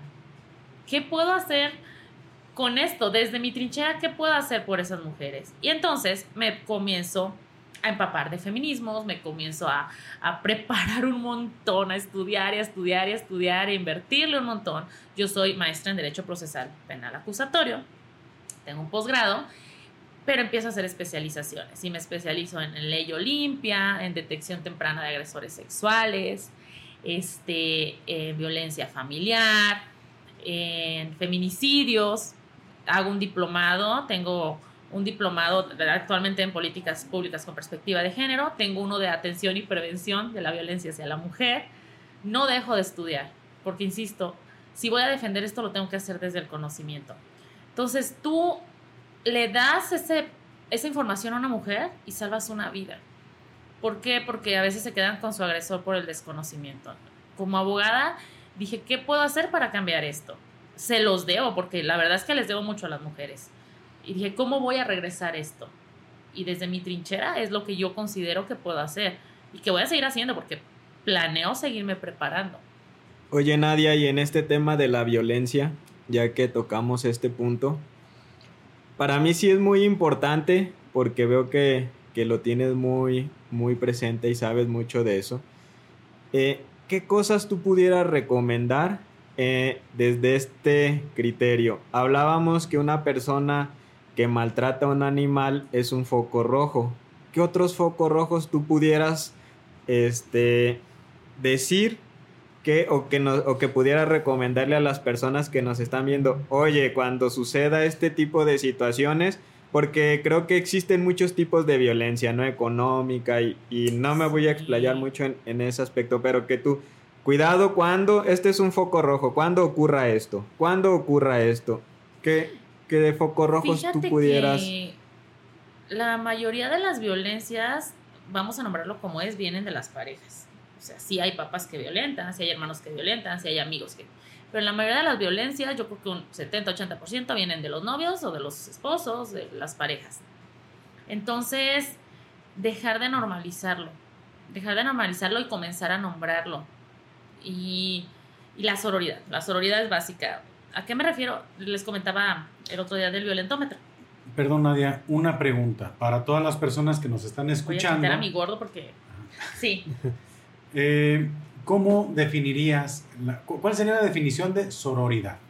Ay, es, Es que me encanta esta palabra, a mí me gusta mucho. Porque Ajá. es... No, yo lo he escuchado Sí. y me gustaría a lo mejor este, que aquí a toda la, la audiencia, todos los pistólogos y pistólogas que nos escuchan, que no conozcan el término, ¿cómo explicarías la sororidad? La sororidad es esa hermandad natural que tiene que haber entre mujeres. Sororidad es de construir estas ideas machistas y comenzar a decir por qué esta competencia natural hacia la mujer. Esto que nos dicen de "La- el peor enemigo de una mujer es otra, ¿sabes? Ajá. Sororidad es la hermandad que debe de haber entre nosotras. El, el yo sí te creo, el, el yo te resguardo. El yo te... La sororidad es eso que tú ves en una bolita de amigas cuando, cuando van al... ¿Sabes cuándo se ve bonita la sororidad? Me acaba de pasar ayer, por cierto, en, en el, en el baño del bar al que fui. Una chica tuvo un problema con un pantalón y estaba toda una bolita de chicas ayudándola. Y yo pensé que iban juntas y me dio mucha risa porque les dije, yo aquí las cuido y no sé qué. Y le dije, vienen juntas. No, ni nos conocíamos. La sororidad es eso. Es eso parte de, de esta preocupación, este abrazo entre mujeres. Es, es difícil explicarla, pero vivirla es bien bonita. Yo estoy rodeada de mujeres maravillosas, maravillosas de verdad, mis amigas, mis clientecitas. Y es bien bonito llevarla a cabo. A mí la sororidad me rige. Y Ok. ojo, eso quiere no quiere decir que yo no he sido poco sorora en ocasiones. Esta es una construcción diaria. Y yo me he detectado con violencias. Todos hemos sido machistas en algún momento. Pero desde que siento, no, no siento, ejerzo más mi sororidad y pienso todavía de construirla más, he dejado de, de esta competencia de mujeres, ¿sabes? Esta competencia que me hacía odiar a la ex de mi novio solo por existir. Ajá. O sea, como por qué? O, o criticarle el look a una chava que ni conozco. Como por qué? O sea, es, es esta competencia que nos han querido meter. Entonces, ¿por qué no cambiar eso por la sororidad? A mí me encanta la palabra. La verdad. Ok, ok. Sí. Entonces, esa es la, la sororidad. Eso es la sororidad. Y es que, mira, hablando del tema de la, de la violencia de género, eh, han cambiado mucho las cosas, ¿no? Y es, platicábamos, ¿no? Referente a, ese ejemplo, ¿no? De cómo vivía antes la mujer, ¿no? Y aquí ya es a lo mejor eh, comenzarnos a, a meter a lo que yo le nombro la cerecita del pastel, que es hablar del feminismo, ¿no? Pero ahí está ese caso en el cual escucha uno historias del señor que llegaba a las 3, 4 de la mañana a su casa, tirando la puerta de una patada, levantando de las greñas a la pobre señora para que le hiciera de cenar y le propinaba una bola de chingadazos a, a los hijos, ¿no? Sí. Eh, eso era, no, no sé si era hasta aceptable o eran como anécdotas de lo, de lo cotidiano, ¿no? Muy normalizado, ¿no? Este, y en estos tiempos, pues ya, ya estamos viviendo una, una situación muy diferente, ¿no? Donde ya esa violencia de, de género, este, yo creo que ya se ha visto reducida en cierto porcentaje. Digo, al menos esas anécdotas ya no se escuchan tanto, ¿no? Eh, o yo creo que ya nadie. Bueno, sí, pero no sé. Deberías de ver los casos que yo tengo. Ok. Uy, no. No, que quisiera yo que se hubieran reducido, Paco. Bueno, no le contesté a Manuel en esto de la sororidad, de, de- Ah. déjenles contesto a, a los dos, no quiero que se me vaya la idea de, de cómo detectar, me preguntabas pues como Así es. que no normalicen, el amor no duele, el amor no duele, el amor no lastima, el amor no chantajea. Eh, el amor, hay una frase feminista, una frase, perdón, que ve una página feminista y está como muy cursi, porque yo pues es un tema para mí, la verdad, muy deconstruido, yo ya no creo en el amor romántico, pero dice, el amor es pachoncito, el amor es suavecito, el amor se siente bien, y, y yo estoy de acuerdo, si no se siente bien, si reduce, si humilla, si lastima, es violencia. Y tristemente vivimos todavía en un sistema en el que si no hay un golpe, no es violencia. Y no, o sea, chantajear, amenazar, celar, controlar, eso es violencia. Hay violencias económicas, patrimoniales, psicológicas. Recientemente ah, descubrí otra que es estética, institucional. O sea, son un montón de violencias y créanme que si existen, si, si están ya especificadas es porque alguien las ha vivido. Entonces, referente a lo que, a lo que decías tú, Paco, nombrar es bien doloroso, ¿eh? ¿eh? yo siento pues que a veces la gente nos ve como feministas y, y mucha gente es como, ay, no tienen más que hacer. Ay, bola de viejas borloteras, sabemos que son expresiones. Si ustedes supieran lo doloroso que es entrar al feminismo y nombrar y nombrarte y, y actuar, porque el feminismo es una postura política, ¿eh? O sea, el feminismo, yo no puedo ser feminista un día y al otro no. Es una deconstrucción diaria, es, es, una postura política. Yo actúo en mi vida de acuerdo a mi feminismo. Tengo que ser congruente, igual que con el animalismo. Entonces puedo parecer drástica, puedo parecer exagerada, pero así son los activismos. Si ya lo llevas activamente, o sea, no tienes que ser feminista para estar protegida o que te merezcas algo por no ser feminista, pero, pero es bien doloroso porque empiezas a nombrar, miren, esta, esta, esta situación muy personal, por ejemplo, yo veo cosas que pasaron mis abuelas y que contaban las historias y ya ahorita ya las nombro como violación, ¿sabes? Violación, eh, los incestos, el que se robaban a la abuelita de 13, 14 años y tú contabas esa historia bien románticamente, de, ay, a mi abuelo le gustó mi abuela. Eso, imagínate, era una menor de edad, o sea, vamos nombrándolo como es. ¿Cuántas mujeres ni siquiera sabían o supieron en su vida, a mí, a mí me parece verdaderamente triste, lo que es el sexo realmente placentero porque era su obligación cubrir esa parte con su marido. Entonces, ¿cuántas mujeres y no? el de chiquillos, ¿no? no, o aparte, que ese es otro tipo de violencia, o sea, a la mujer nada más era para embarazarla y, o sea, ni hablemos de sexo placentero. Digo, es un podcast y es un espacio para adultos. No, claro, O sea, qué terrible. Tápense los oídos, Tápense los oídos, niños, que oigan esto. Pero qué terrible, imagínate que nuestra sexualidad era de ellos y para ellos. Y yo te lo digo porque tanto con el colectivo feminista como en mi práctica de la carrera, sigo viendo muchísima violencia sexual, ¿eh? En aquí en Atotonilco, señores, señoras, déjenme les digo algo, hay un brote de papiloma. Está terrible la situación y es por esto de las infidelidades, que es otro tipo de violencia. Pero entonces una mujer, es muy común que solo ha estado con un hombre en su vida, porque virginidad, que yo ya no creo en el concepto de virginidad, eh, la contagian y entonces, porque ellos solo son portadores, ya es una situación solo, y además una situación que puedes denunciar, ¿eh? porque es una lesión que pone en riesgo la vida. Y todo esto viene de un sistema machista y de un sistema patriarcal, o sea, así de graves, entonces no somos exageradas, estamos nombrando lo que antes se normalizaba. No, no es que seamos exageradas, no, no es que ahorita todo sea acoso, es que antes nos querían forzar a que nuestro, nosotros siempre, siempre hemos sido, el otro día me lo decía mi hermana, nosotros somos objeto. O sea, nosotros tenemos que ser sensuales, pero no sexuales. Éramos consumo de, los hombres. Entonces, y aquí viene la parte de no todos. Pues si tú no, unicornio especial, no te pongas el saco. Si tú no, no te defiendas. Pero todos hemos cometido violencias machistas, me incluyo. O sea, todos hemos caído en este, se los decía la otra vez, el patriarcado es el sistema. La misoginia es el pensamiento. Y los machismos son las actitudes. Y todos hemos sido machistas. O los micromachismos, esos que ejerces sin intención de dañar. Eso que te hace ir en la carretera y que alguien se te atraviese es que es vieja. Ya tienes un estereotipo de que las mujeres manejan mal. esos son micromachismos. Y las mujeres también los cometemos, ¿eh? Oye, Nadia, ¿qué debe de hacer una mujer que está sufriendo violencia? ¿Qué crees que es la recomendación que darías tú? ¿A dónde puede acudir? ¿A dónde puede acudir? ¿Por qué medios? Pues antes que nada reconocerla, Manuel. O sea, primero y antes que nada reconocerla. Eh, esa es parte y pedir ayuda. Tú no puedes salir de un ciclo de violencia sin una red de apoyo. Y entonces viene esta famosa frase de, ay, pero pues va a volver. ¿sabes? En los casos de mujeres violentadas que, que vuelven y vuelven con la pareja, con el marido, ¿sabes por qué vuelven? Porque se les va su red de apoyo, porque esas mujeres se sienten desprotegidas y si las tienen amenazadas económicamente o con los hijos, que es bien común, pues sienten que no tienen a dónde. Entonces, una red de apoyo es bien importante. Si tú sientes que tu familia no te entiende y no te apoya, pues para eso estamos los colectivos feministas o las abogadas con perspectiva de género o las diferentes instituciones. Nómbralo y pedir ayuda, porque suena exagerado, pero ese pedido de ayuda puede ser la diferencia entre la vida y la muerte. Los feminicidios comenzaron con una violencia aquí y fueron subiendo, subiendo, escalando. Entonces, pedir ayuda, nosotros la mayoría de las feministas, me atrevo a decir que todas eh, somos de esta idea, ya no es el amiga date cuenta, es el amiga cuenta conmigo.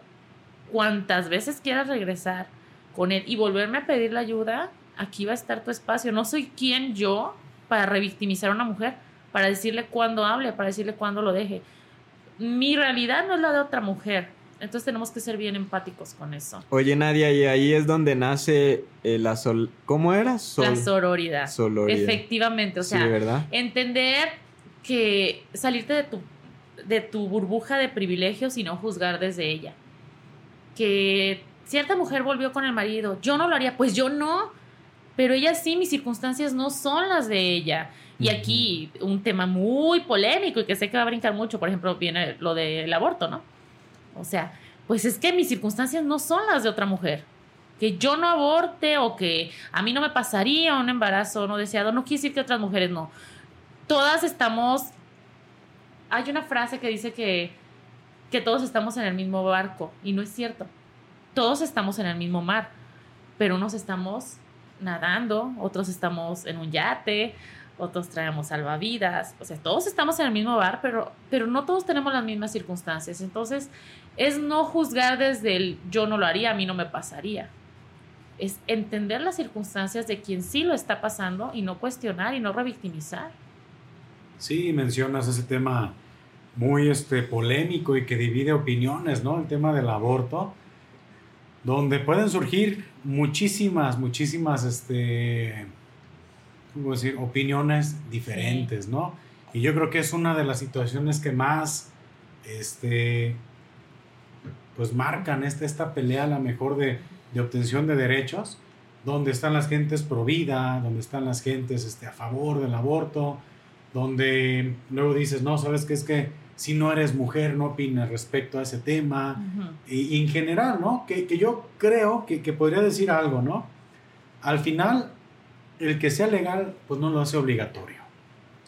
Es este, algo que, que sí, que sí considero muy importante habrá quien, este, quien tenga ciertas circunstancias, habrá quien opine de alguna manera u otra, pero yo creo que, es muy importante esa parte en la cual eh, pues la persona tenga esa posibilidad de decidir sobre sí misma, ¿no?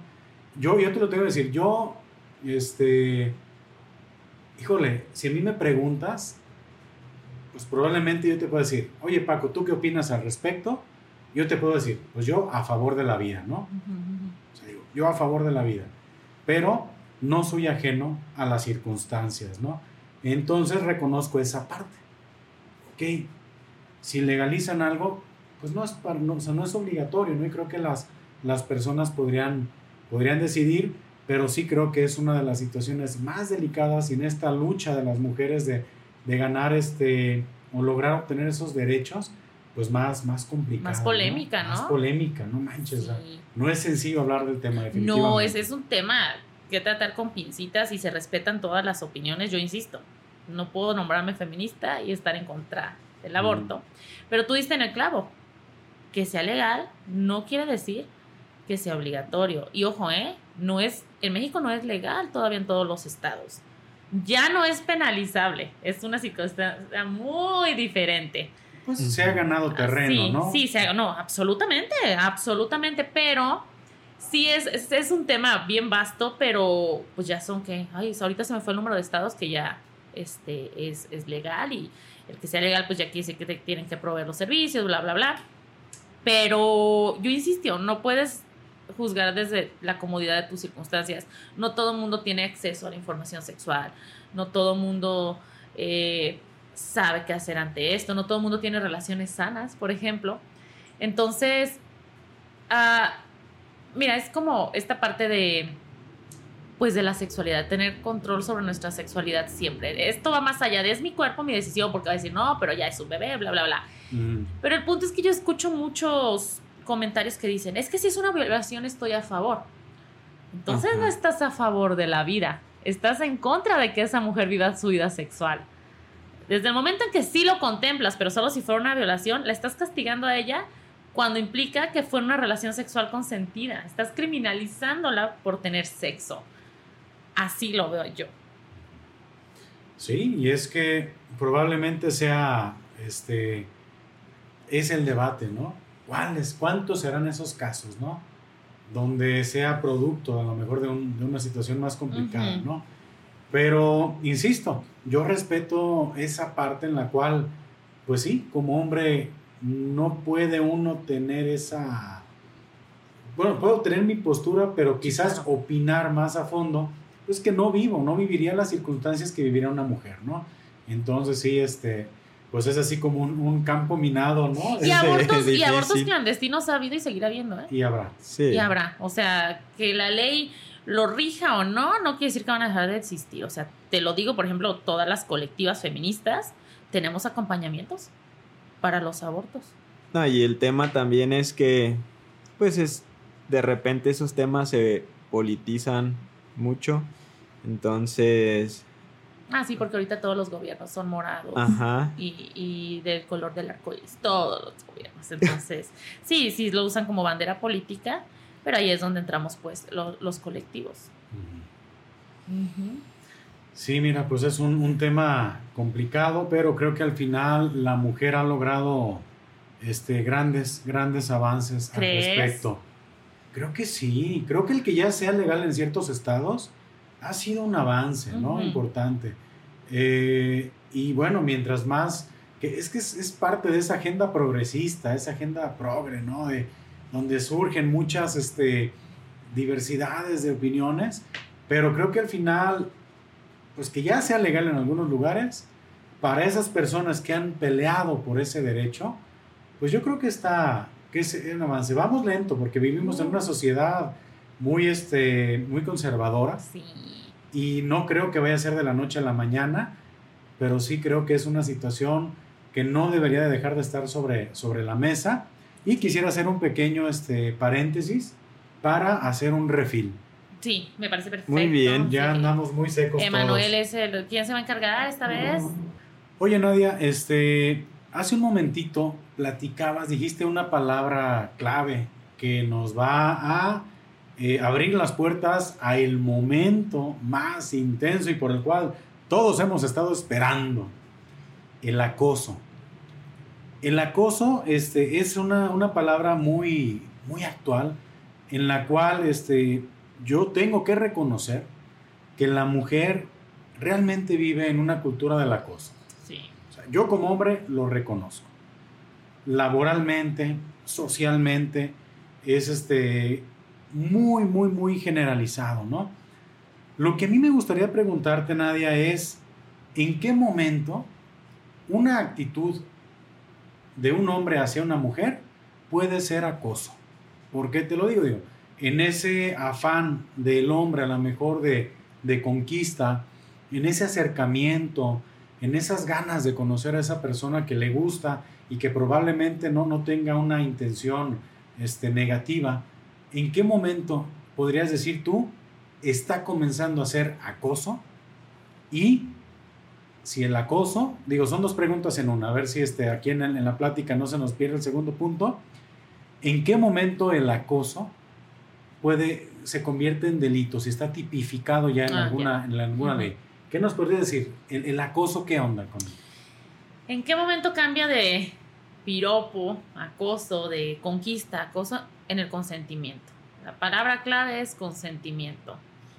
Eh, el otro día leí algo, una amiga compartió algo y, es como la clave. Lo acabo hace como 3, 4 días de ver, que decía del piropo callejero, ¿no? O sea, el famoso piropo callejero, que es acoso. Eso es acoso, claramente. ¿Por qué? Porque el piropo callejero contestando un poco. Una chifladita que tiene. No, no, ¿ves? De ahí en parte, no, tiene que. Ah, ya ves, ahí y ahí va, o sea, tú Vamos chifla, tú sabrás chifla. Y luego al rato, ay, ¿por qué me suben? Yo En no. la patrulla, de llore y llore el. Paco. No, al tendedero, déjate tú. Ah, tu mejor opción es la patrulla, el tendedero, que ahí sí todos son santos. Ahí sí. Ahí sí todos. el consentimiento, Paco, eso. Ah. Eh, O sea, el acoso callejero, el, el piropo callejero.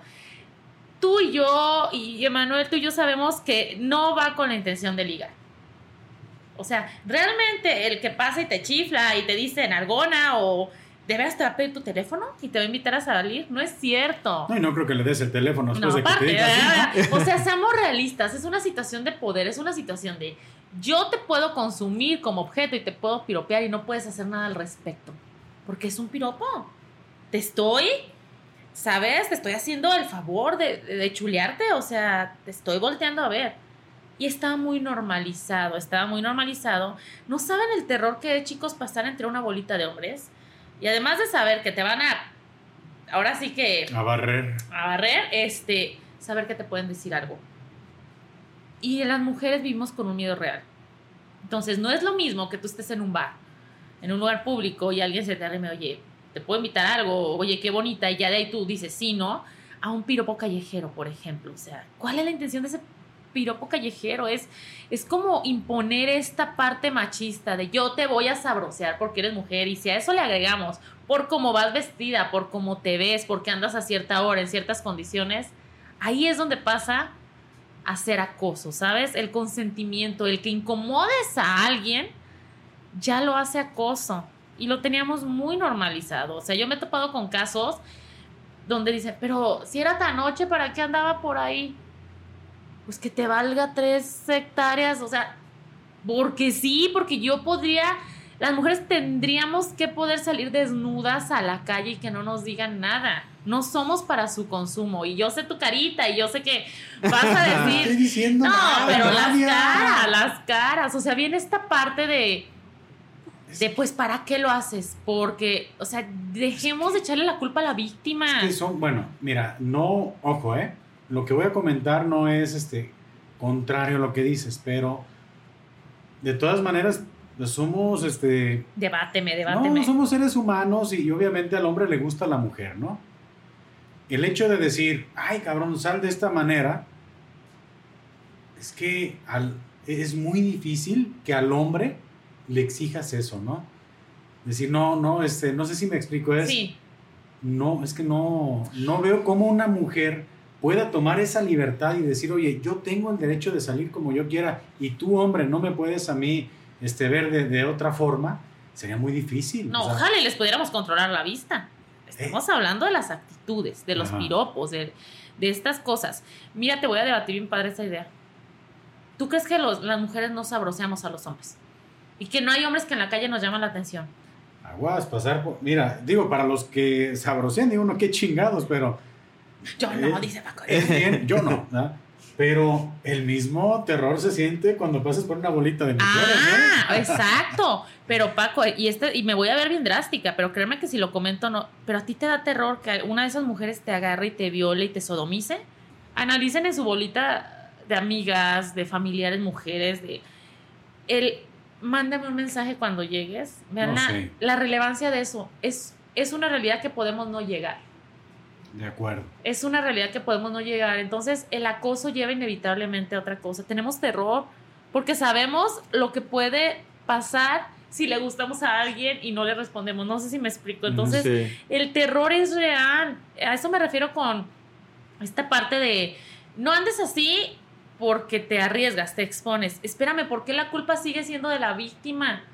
¿Por qué no empezamos a responsabilizar y a reeducar a quien la hace víctima?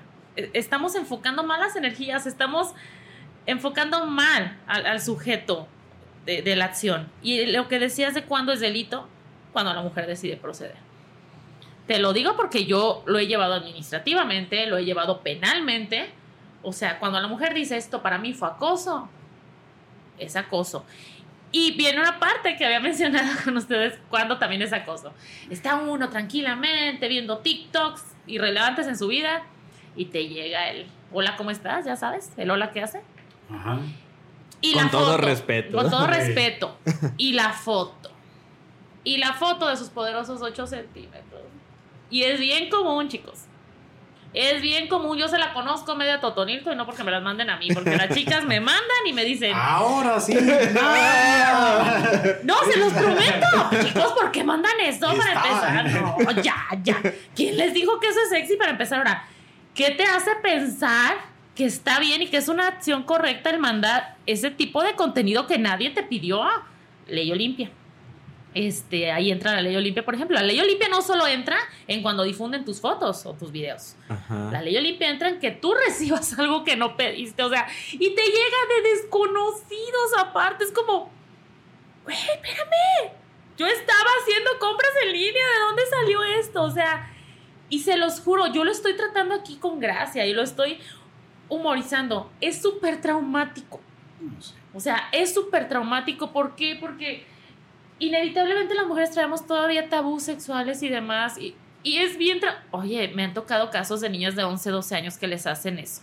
Y Sí. claro que quiero ver, ¿qué está haciendo una niña de No, 11, no, no, 12? No, no, que te valga. O sea, que te Sí, valga. a- no. Ahora sí, mira, yo lo digo. Si alguien justifica o normaliza eso, ¿Verdad? posible. Foco Sí, rojo. No, no, no. no, ¿cómo Foco rojo, o sea, y ojo, el tema con los menores de edad No, está no, fuertísimo, no, ¿eh? Fuertísimo, o sea, la parte, a, a mí siempre me gusta tratar en mis entrevistas y en mis conferencias, porque soy conferencista también, eh, lo de ley Olimpia, porque me parece muy relevante y muy actual. Es, es, un, es un delito tristemente bien actual. Hay que, hay que acordarnos que si algo existe en la ley es porque ha sido repetitiva la acción.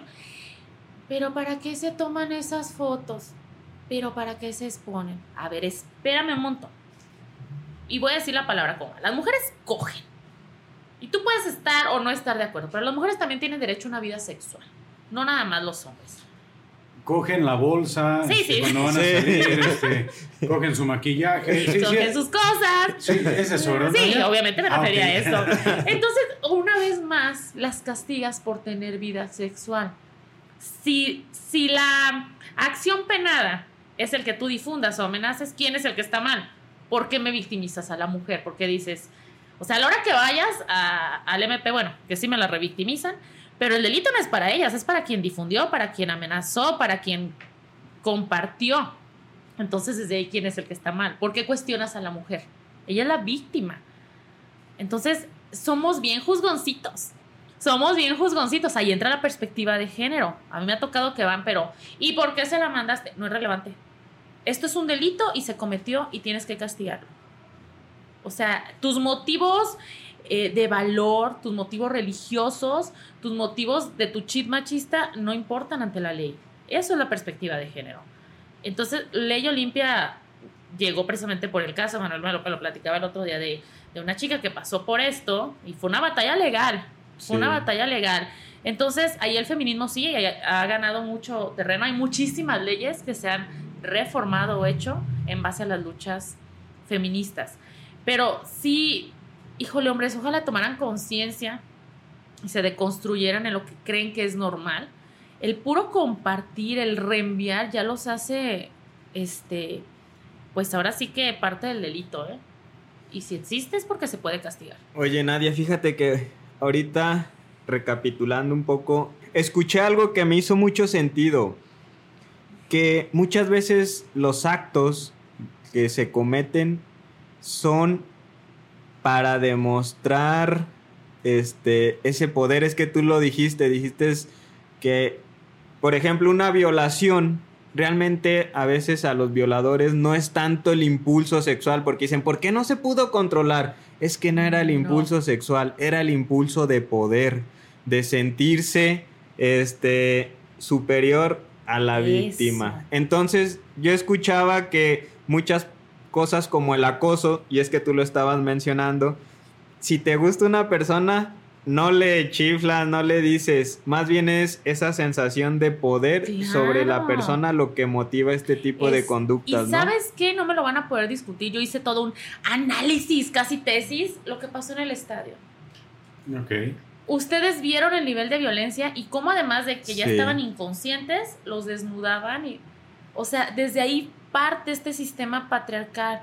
el, el sentir el poder sexual sobre alguien, ¿sabes? El sodomizar. Es una cuestión de poder, no es una cuestión de deseo. Así es. No es una cuestión de deseo, es una cuestión de poder y es una, es una cuestión de, de superioridad realmente y de este chip misógino en el que tú crees que las mujeres son inferiores a ti y necesitas demostrarlo. Digo, hablando en- exclusivamente del tema feminista, si me meto al tema de las diversidades es exactamente lo mismo. Pero yo lo vi en el caso del estadio, les decía a mi familia, ¿ves? De eso hablamos. De eso hablamos. O sea, dime que ya estaba inconsciente la persona tirada y aún así la desnudaron. ¿No, ¿No te da miedo ese nivel de violencia? A mí, a mí sí me preocupa profundamente este, el normalizar e- estas... No, no, es o que no lo puedes normalizar. no puedes normalizar eso. Yo de verdad lo analicé ¿no? desde mi perspectiva feminista y dije, híjole, de verdad que tenemos una cultura bien machista y bien patriarcal todavía. Oye, Nadia, este. Y bueno, es que tú tocaste ahorita el tema del tendedero. Y es una, una situación muy polémica, ¿eh? ¿Cuántos años tiene habiendo ya tendedero en Atotonilco? Vamos, fue el cuarto porque uno se hizo en noviembre una vez, pero pues son tres. Fue 2020, 2021 y 2022. Ok. Y este, una pregunta que yo quiero hacerte es más, bueno, sí es una pregunta como para tener un, un contexto más amplio, ¿no? En este caso del tendedero en particular, que es en el marco de las actividades del 8 de marzo, Ujú, ¿no? ujú. De, de todo este, este asunto. Eh, y aclaro, y sí lo digo, es que es un tema difícil y con esto hablamos también del tema de- del contexto, de que muchas veces cosas que tú puedes hablar pueden ser sacadas de contexto Claro. y más aún en este tipo de contenidos.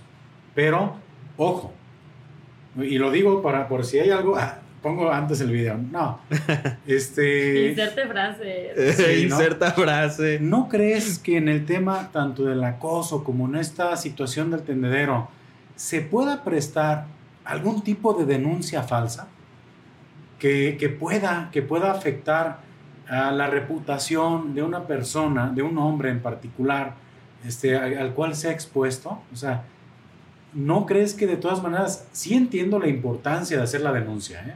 Y hacerla pública, pero ¿no crees que es así como, como Spider-Man?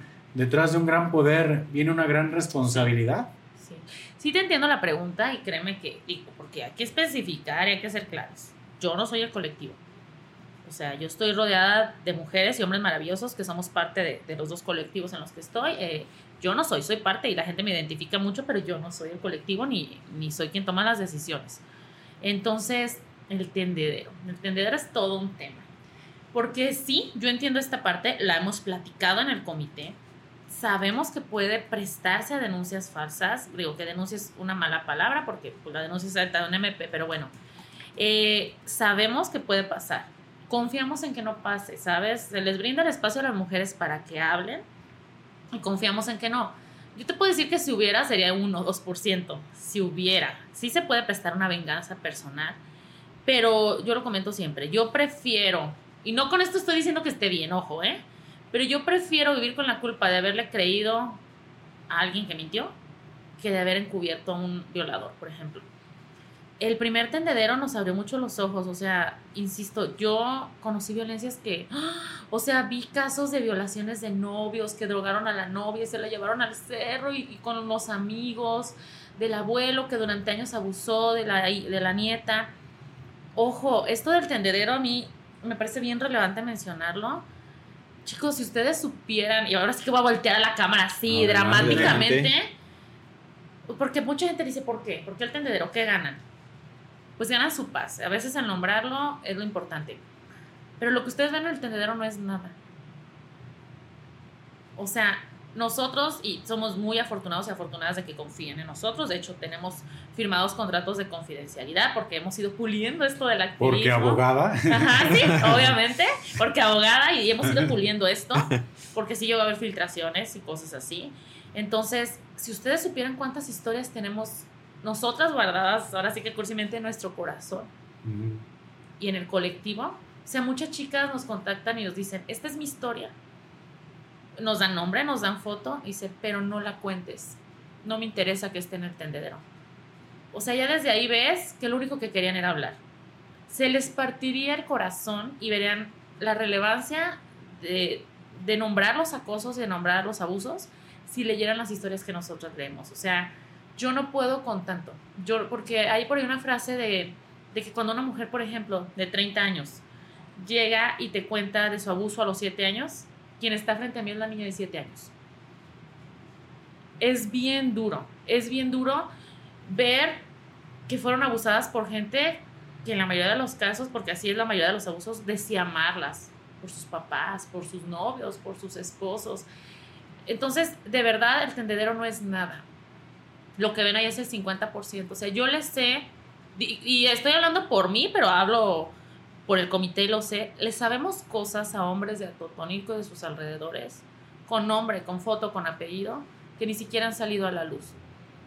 Es, es muy fuerte el tema y es bien desgastante. Ustedes no saben cuánto lloramos previo a la semana del tendedero. Porque no puede ser indiferente a eso. O sea, yo me dedico a esto y las tengo que defender con uñas y dientes y considero que tengo unos, la verdad, pero no puedes no doblarte ante eso. No puedes porque te das cuenta de violencias que hay, que sigue habiendo. Niñas este, te cuentan historias, gente que no ha podido realizarse en, ciertos aspectos de su vida porque está cargando esto. Entonces, sí, sí puede haber denuncias falsas, pero les aseguro que son un mínimo. O sea, por eso el yo sí te creo, esta parte de la sororidad es lo, es lo que nos rige.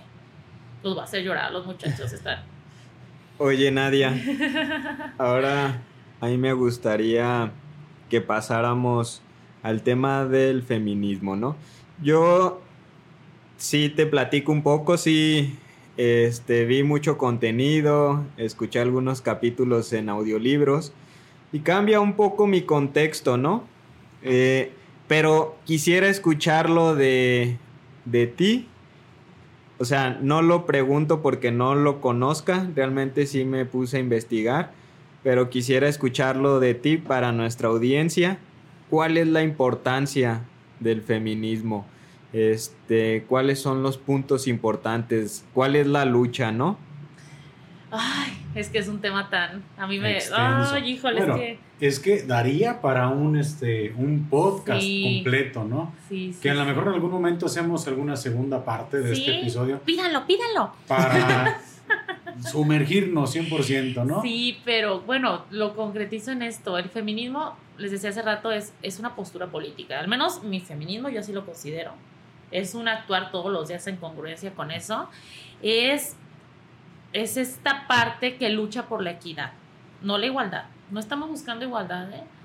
O sea, igualdad sería negar que somos diferentes y que no tenemos las mismas capacidades hombres y mujeres. La equidad es que si yo no alcanzo a ver una barda y tú sí, me pongan un banquito para yo alcanzar a ver lo mismo que tú. Esa es la equidad, porque claro que va a venir el... En esto que buscan igualdad, no, no estamos buscando igualdad, porque buscar igualdad sería nombrarlos a ustedes caballeros como el estándar de la humanidad. Y no lo son, no lo son, o sea, esa es la importancia del feminismo, el...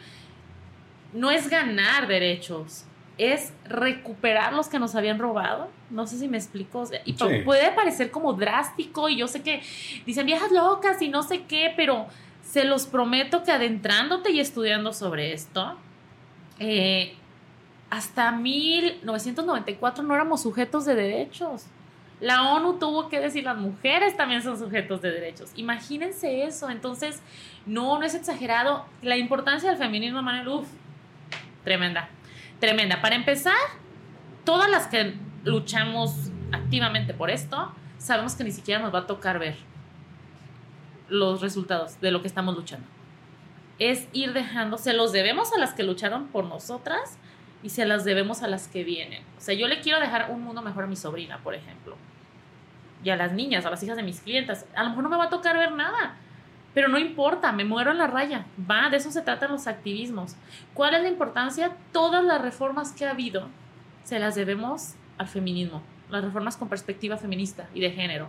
Ejemplo, el jueves o miércoles, perdón, ahorita no me acuerdo, se acaba de aprobar la ley Ingrid.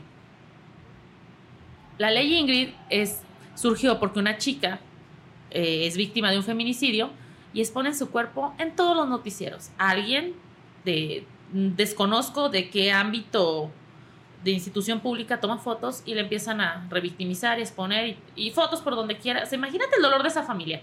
El perder a alguien de esa forma tan violenta y todavía. Entonces surge la ley Ingrid. Y todo esto, decimos nosotros, fueron las compas. Es toda esa gente que lucha. Simplemente el feminicidio como tal no se nombraba, era un homicidio. Era una, fíjate qué bonito nombre y qué romántico se lo daban. Era un crimen pasional. O sea, decías que era por amor que mataste a alguien. No, son feminicidios. Entonces todo esto se lo debemos al feminismo, la ley Ingrid, la ley Olimpia.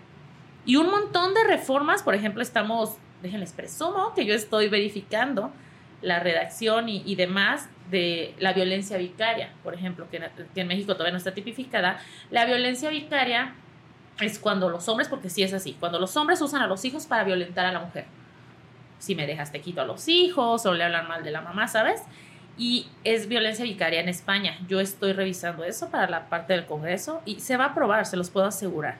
Entonces le debemos eso al feminismo, le debemos un montón de cosas y la consigna feminista es, ok, si tú no estás de acuerdo con el feminismo, no importa, la lucha es por todas las mujeres, somos más del 50% de la población, la lucha es para todas. Desgraciadamente lo triste de esto es que cada ley que hay le ha costado la vida o, o algo a una de las nuestras caso de, la ley Ingrid, tuvo que morir una y tuvo que ser revictimizada para que se nombrara y para que existiera.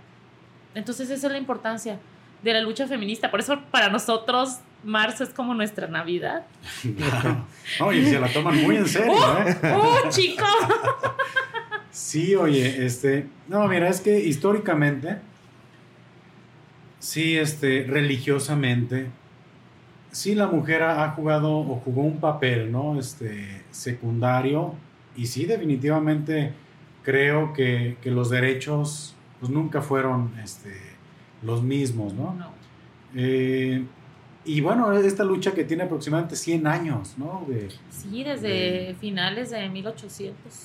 Así es, ha sido muy, muy importante y yo creo que no podemos ser ajenos, nadie, nadie, a la lucha de la mujer.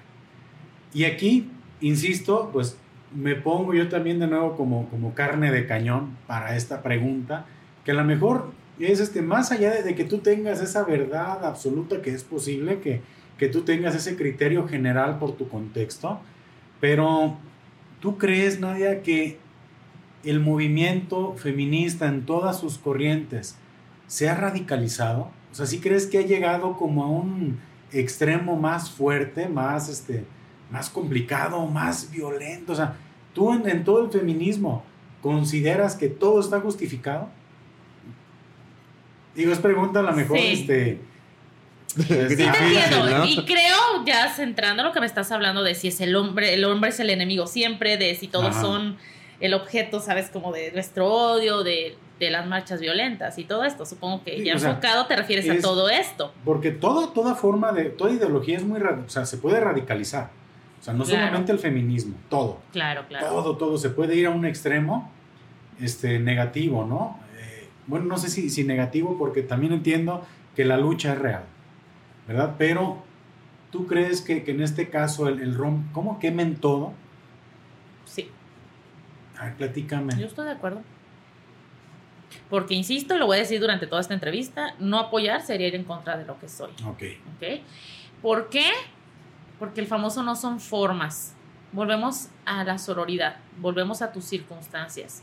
Aquí no hemos tenido necesidad y lo hemos llevado muy tranquilo, ¿sabes? Y lo más violento que hemos hecho es el tendedero. Pero si hubiera que, yo sí quemo y rompo por las mías, ¿eh? Mm, lo decía, pero lo deconstruí. Quiero decir que deconstruí esta parte. Y me encantó esta reflexión que vi. Por eso les digo que la deconstrucción es diaria. Yo todos los días aprendo. Si yo creía que tengo toda la verdad, ya valí ya no tengo nada que aportar. O sea, tengo que mejorar todos los días para poder defender desde la información. Yo siempre les ponía el ejercicio de, imagínense qué le pasa a su hermana, a su prima, a la mujer que más aman, pero sabes que ya no pienso eso. Ok. Ya no pienso eso. Me cambió la mentalidad esta semana. ¿Sabes por qué? Porque tendríamos que ser muy feas personas para esperar a que le pase una cercana para que nos duela y nos importe. No sé si me explico. Sí. Que, que era un, un tema que a lo mejor en su momento se platicó. ¿Sabes? Sería muy difícil ale, Sí, o sea, tú, de- tú me comentabas así como, pero ¿qué tiene que ver? ¿Cómo me dijiste una vez, don eh, Juan el? Ay, ¿sabe cómo me dijiste? ¿Qué- Don Ponchito, ¿no? Ah, bueno, es De que... los que salen como afectados, pues. Ajá, Ajá. Imagínate que va. ah, Ya no es don, don Pedrito, ahora ya es don Juanito. Don Juanito va. Vieja, ah, ah, vieja, voy por unos tamalitos. Y, y sale a la calle Llegan las del y, pañuelo y verde. regresa morado. con la cara morada. ¿no? Grafiteado, Ah, grafiteado. yo nomás iba por mis tamalitos. ¿Qué pasó? ¿Qué onda? Mira, Pobre- sí, por pobre eso, por eso de construir esa idea, pero no es que si ustedes supieran las historias que hay detrás de la mayoría de las que rompen y queman, Y ojo, o sea, no estoy diciendo que esté. Es que puede ser muy peligrosa esta postura que yo estoy. no, no, pero lo entiendo y probablemente es de las más polémicas respecto al Ujú. feminismo, ¿no? Ajá. Porque he escuchado mucho el yo las apoyo, pero no son formas. ¿sabes? Ok. Yo no soy quien para decirle a mis hermanas que no son formas. Cada quien tiene sus razones. O sea, les voy a decir algo. Yo sí hay alguien que admiro, digo, además de todas las mujeres, porque de verdad, bendita sororidad, pero Maricela Escobedo, no sé si han escuchado de ella, está el documental en Netflix. Fue una mujer, es- son las tres muertes de Maricela Escobedo, Ah, está así el documental, ¿va? Maricela Escobedo le matan a su hija. Eh, fue un feminicidio, la mató su pareja y confiesa a su pareja. Entonces se llaman los, las tres muertes de Maricela Escobedo porque ella muere el día que le matan a su hija, muere el día que le dan la absolución a él, aún declarándose culpable, y la matan porque ella nunca soltó el tema. Entonces, si checan un poco de ella, googleenle un poco o ven el documental si tienen oportunidad, su, su manifestación, el hacerse escuchar fue completamente pacífico completamente pacífico y le costó la vida. Entonces, ¿cuál es la forma? Nos hemos, lo hemos intentado todo. Créanme, las que ya llegan, que no estoy diciendo que no haya quien aproveche para vandalizar y demás, pero créanme que se ha intentado todo. Por las buenas, por las malas. Ahora, ¿quién les dijo que las revoluciones son pacíficas? las revoluciones no se han ganado pidiendo las cosas, por favor. Si tú ves tanta furia en todas esas mujeres, la gran mayoría es porque traen una carpeta de investigación que está archivada. Porque tienen, o sea, hay mujeres que se han tenido que organizar para buscar los cuerpos de sus hijas. Sí. Los activismos surgen por omisiones de los gobiernos, todos. Entonces yo sí entiendo esa furia, sí entiendo esa furia porque yo todos los días me entero de una historia diferente. Y de que les, les restan relevancia y de que le dicen, ay, pero no vienes golpeada. Me amenazó de muerte, pero no vienes golpeada. Oye, te está diciendo que siente en riesgo su vida. ¿Qué necesitas para hacer caso? Entonces, esas mujeres están furiosas por algo. Yo estoy furiosa. Yo, la verdad, cada que me siento furiosa, siento que no estoy haciendo suficiente.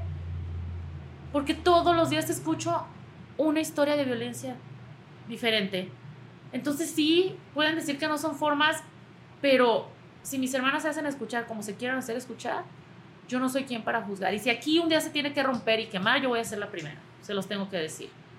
Y entiendo que va a haber quien diga y todo, y los monumentos, ni modo. O sea, el día que nos protejan como a sus monumentos, vamos a decir que ya fregamos. Y ustedes lo vieron para el 8 de marzo. Ponen, blindan todo. Y cada nombre que viste en esas, en esas barras que pusieron, no sé cómo se llaman, de contención, es un feminicidio sin resolver. Y fíjate, Nadia, yo en este tema en particular creo que señalar solamente una cosa. Podremos, podremos estar de acuerdo en que son o no, en desacuerdo, perdón, en que son o no son formas, pero estamos señalando un día y a lo mejor dos horas. Pero todo el esfuerzo, o sea, mi punto es, hay un montón de cosas que ha hecho el movimiento que no son esas dos horas de... Y ahí yo sí digo, podrás estar de acuerdo en que sea o no sea, esa es otra opinión. Pero no es solamente eso. Hay No. un montón de cosas y las personas, y yo así lo digo, de repente quieren desprestigiar muchas cosas por un solo movimiento. Y eso es mi postura, es yo no estoy de acuerdo en eso.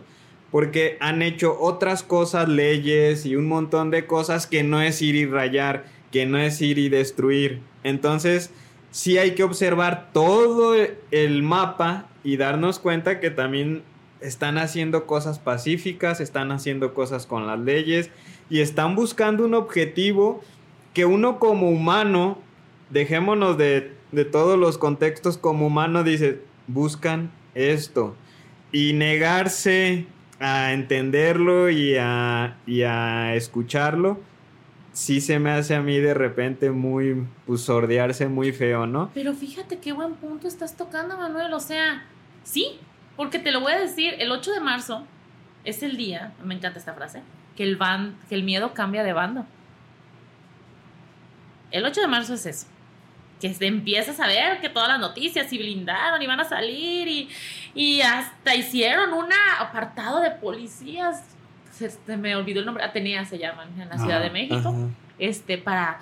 Pero sí, tienes razón. El 8 de marzo es el día que marchamos. El día del 8 de marzo es cuando hay iconoclasia, que así se le llama a esta. a lo que ellos ustedes llaman vandalizar, es iconoclasia. ustedes. Es ah. iconoclasia, perdón. es un nombre bien bonito y se llama iconoclasia. Pero tienes toda la razón, ¿por qué no ven todo el previo? Ese es el día que salimos furiosas y decimos, aquí estamos y nos juntamos y somos un montón. Ese es el día, pero se lucha todo el año, todos los días. Y precisamente, fíjate, yo le debo al feminismo ser abogada con perspectiva feminista. No existía este apartado. Entonces, sí, efectivamente, como lo mencionas, es solo el día que salimos a mostrarnos. No sé si han visto las imágenes, a mí me, estremecen y lloro un montón. Se ve preciosa la Ciudad de México, se ve morada la Ciudad de México o Guadalajara, que también está grandísima la marcha. Espero poder ir algún día, pero pues organizamos lo de aquí y es complicado.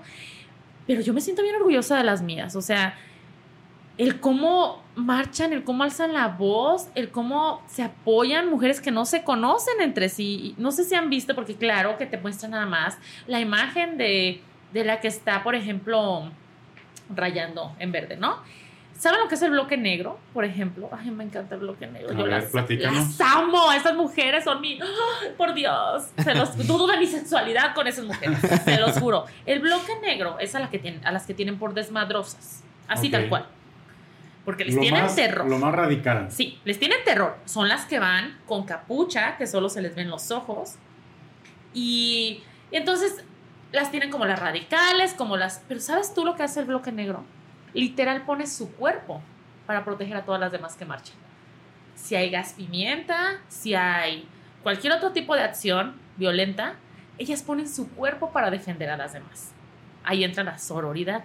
Y se me hizo hermoso este año, en todas las páginas feministas que sigo, que son un montononal, eh, o sea, las cuidaban, así como ellas cuidan, decían, no le puedes tomar fotos a las del bloque negro porque ellas nos están cuidando, no podemos revelar su identidad. Okay. O sea, se me hace hermoso ese nivel de sororidad, que, que una mujer que ni te conoce ponga el cuerpo para ti, se me hace bellísimo. O sea, se me hace una poesía de verdad. Yo sé que suena bien cursi, pero. No, no. Y o sea, la gente las ve como, uy, las desmadrosas, las que vandalizan. No, mi rey, son las que defienden, son las que van cubriendo a miles y miles de mujeres que van marchando, que van alzando la voz.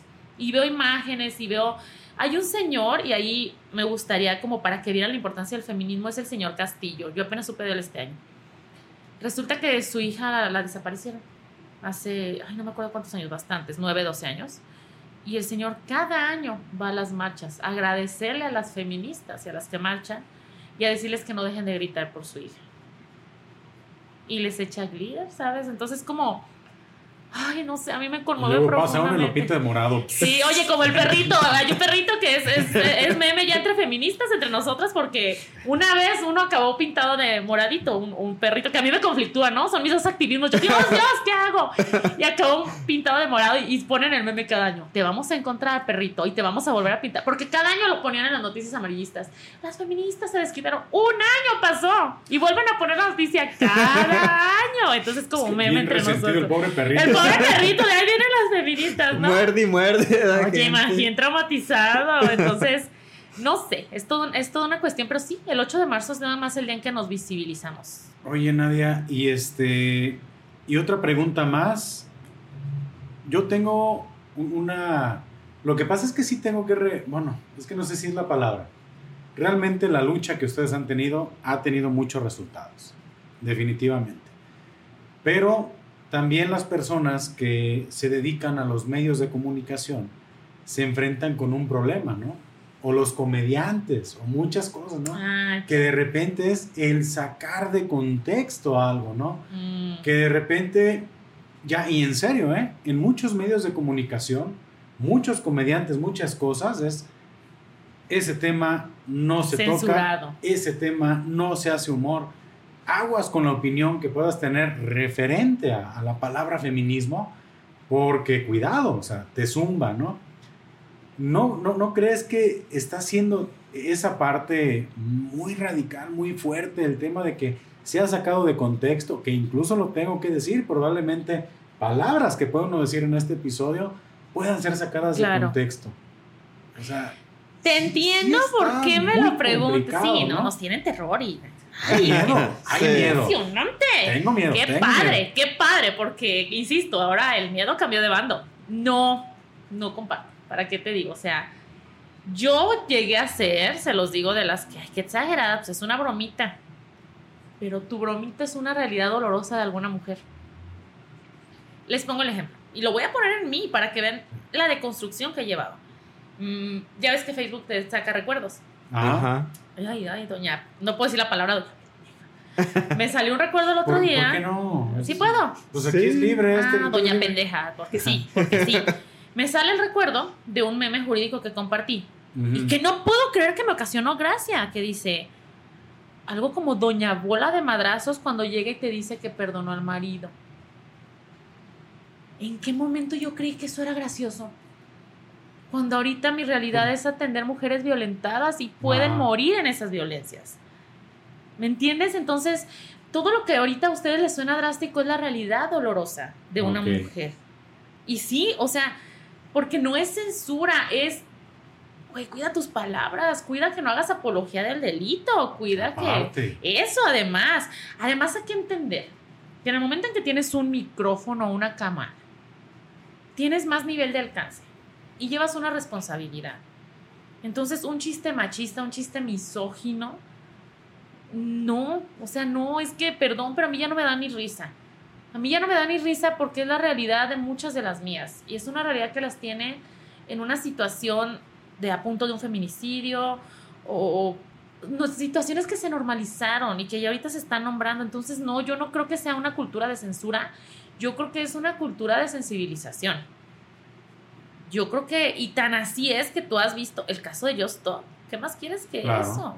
Bueno, O sea, ¿qué más quieres que eso? Podía no parecer tan delicado y ven lo que acabó. Entonces hay que ser muy cuidadosos con las palabras que decimos, porque la realidad es que hay violencias. Y a lo mejor, sí, tú dices, bueno, el, el que... Es que no sé, han cambiado los tiempos verdaderamente.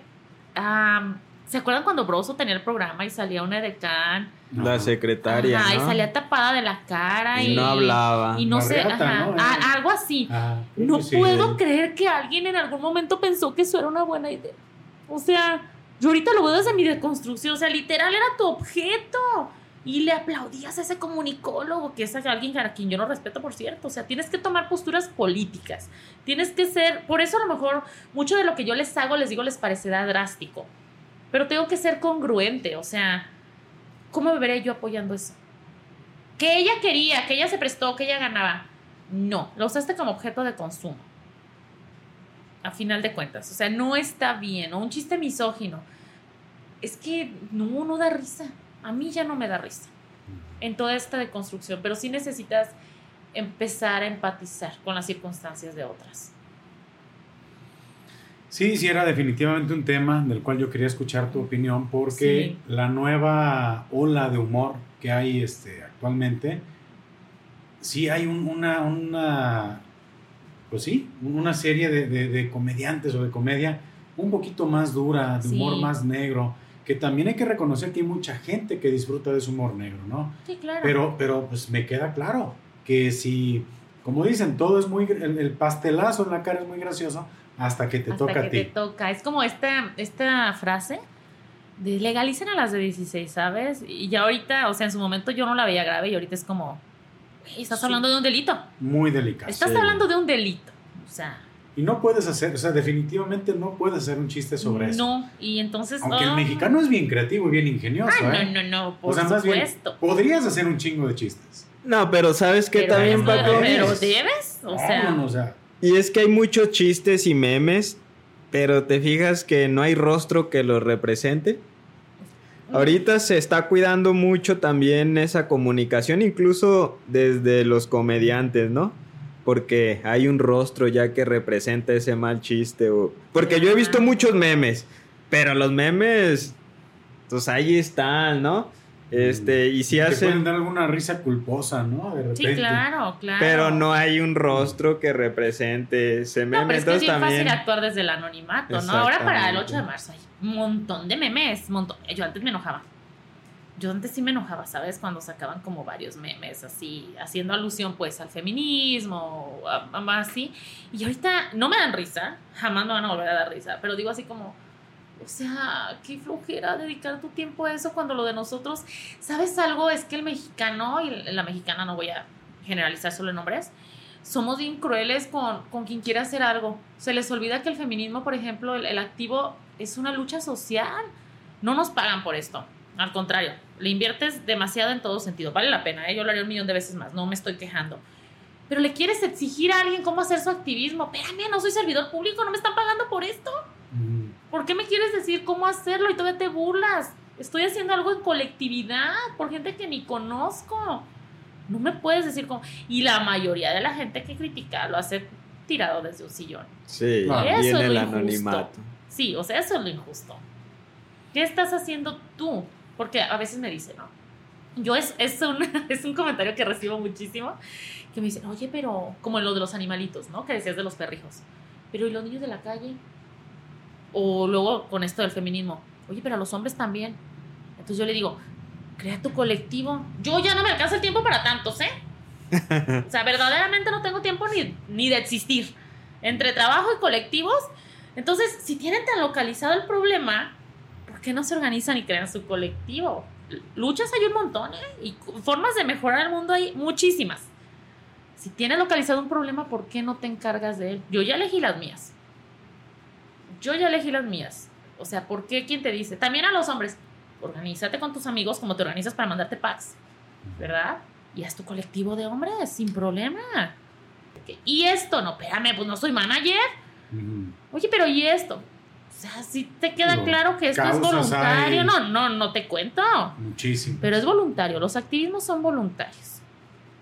Entonces, es todo un tema con esto de que nos lo cuestionan. ¿Por qué? No entiendo. O sea, estoy haciendo algo que estás haciendo tú que criticas. Nadia, pues, ¿qué suena? ¿Qué suena? Será la... ¡Dios! La cámara. Va a explotar. ¿no?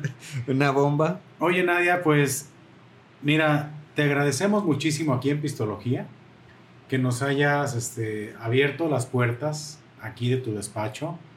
La verdad, como decía, no habíamos estado con un este fondo tan, bonito. rosa, mariposas. tan- este, tan- Y realmente sí, sí comentarte que muchos de los argumentos que yo te comenté en algún momento, que quizás expusimos, pues fue para conocer esa, esa perspectiva más allá de, de este, que sea una manera de pensar, ¿no? Que, Claro. que podemos tener, simplemente fue abrir como el foro de ese Sí. tipo de temas que la gente no nos atrevemos a hablar, ¿no? Y que escucharlos de tu propia voz, pues es muy interesante y yo sé que muchas personas que no te conozcan después de este episodio, esperemos que se acerquen a ti, porque te puedo decir que la lucha feminista debe de seguir. Podré tener mi opinión de muchos temas, pero yo creo que la mujer debe de seguir luchando y trabajando todos los días para llegar a ese, a ese objetivo que tienen. Nadia, este, ¿dónde, ¿dónde te puede encontrar la gente? ¿Dónde te vamos a encontrar? ¿Gustas compartir alguna información en especial? ¿Alguna red social? Algo en lo que te puedan encontrar por si hay alguna persona que diga, después de esta entrevista, Me quiero divorciar. me quiero divorciar o sabes qué, tengo que buscar a Nadia porque yo sé que ella puede ser el inicio de un cambio en mi vida. Sí, bueno, este, ya a nivel personal tengo mi red social del, del despacho, trabajo bajo cita. Yo quisiera decirles que me van a encontrar, pero pues no, tengo una vida bien ocupada, afortunadamente y agradezco tanto trabajo, pero eh, está como asesoría legal Torres Navarro, la página del despacho. Ya, pues ahí se encargan mis asistentes. O es que es complicado. En mi red social personal es complicado, pues, porque luego no salgo, ¿no? Pero en la página del despacho, este, eh, y bueno, a veces me podrán encontrar aquí, pero es raro. Es, yo trabajo por cita, eh, pero sí les dejo el dato del colectivo. El colectivo es Feministas Unidas a Toto. Desde ahí las podemos derivar porque esa es nuestra labor que hacemos en el colectivo. Les damos ayuda legal, este, psicológica, las derivamos a las instancias y decirles que, que por cuestiones económicas no se queden dentro de una relación violenta. Qué importante que comentes eso, ¿eh? Sí, o sea, eh, yo no soy la abogada más barata, eh, pero soy muy empática a la, a la, causa. Por ejemplo, el tema de los animalitos, yo no cobro nada, ¿eh? Por los, esa es una promesa que, que, le hice a, Dios o en lo que ustedes crean. Yo no cobro, nunca he cobrado un 5 por el tema animalista. Y en el tema del maltrato a la mujer, pues depende mucho el caso, pero por ejemplo, yo las asesorías no se las cobro a mujeres. Esa es mi parte de contribución. Y a veces lo que necesitan las mujeres es el conocimiento para salirse de una relación tóxica aunque no lleven el proceso todavía, no importa, pero yo las asesorías no se las cobro a mujeres, es, es en lo que yo contribuyo, en lo que trato de contribuir, entonces sin problema me pueden contactar y, y esa parte que no les preocupe, no se queden ahí en una violencia y arriesgando su vida por, por decir no tengo dinero para una asesoría. Pues Nadia, también yo quisiera agradecerte. Para nosotros es muy importante siempre este, escuchar eh, las opiniones, los contextos y, y, todo este, esa otra parte, ¿no? Que a lo mejor a veces damos nosotros por, pues como por, por entendido. Y simplemente reforzar lo que dice Pacomics, creo que es una lucha que debe de seguir y creo que de alguna u otra forma todos tenemos que sumar, ¿no? Porque todos somos parte de, esa situación, ¿no? Entonces, todos hay que sumar. Y pues agradecerte el tiempo este, y toda tu experiencia. No. Pues para toda la gente, para toda la gente que estuvo aquí, que llegó hasta este punto del, del episodio, decirles que hoy conocieron un poquito más o un, un mucho, ¿no? A Nadia Torres, que, este, que yo quería realmente platicar con ella, tenía ese deseo, porque sé, sabía que muchas opiniones vertidas en este episodio iban a ser un poquito polémicas, pero también quería que conocieran todos a Nadia Torres como persona. Gracias. Y, este, y yo creo que todos nos quedamos con un gran, gran sabor de boca. Este, la verdad sí, este, creo que es una, un, un, gran contenido. Que la verdad, este, a todas las personas que llegaron hasta este momento, sé que, que opinamos lo mismo.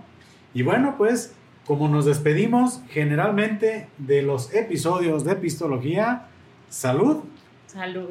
Y saludos. Gracias. Y si no toman, pues tomen. y si van a tomar, pues no manejen. Gracias, Nadia. No, a ustedes. Gracias, por el espacio. Hasta la próxima.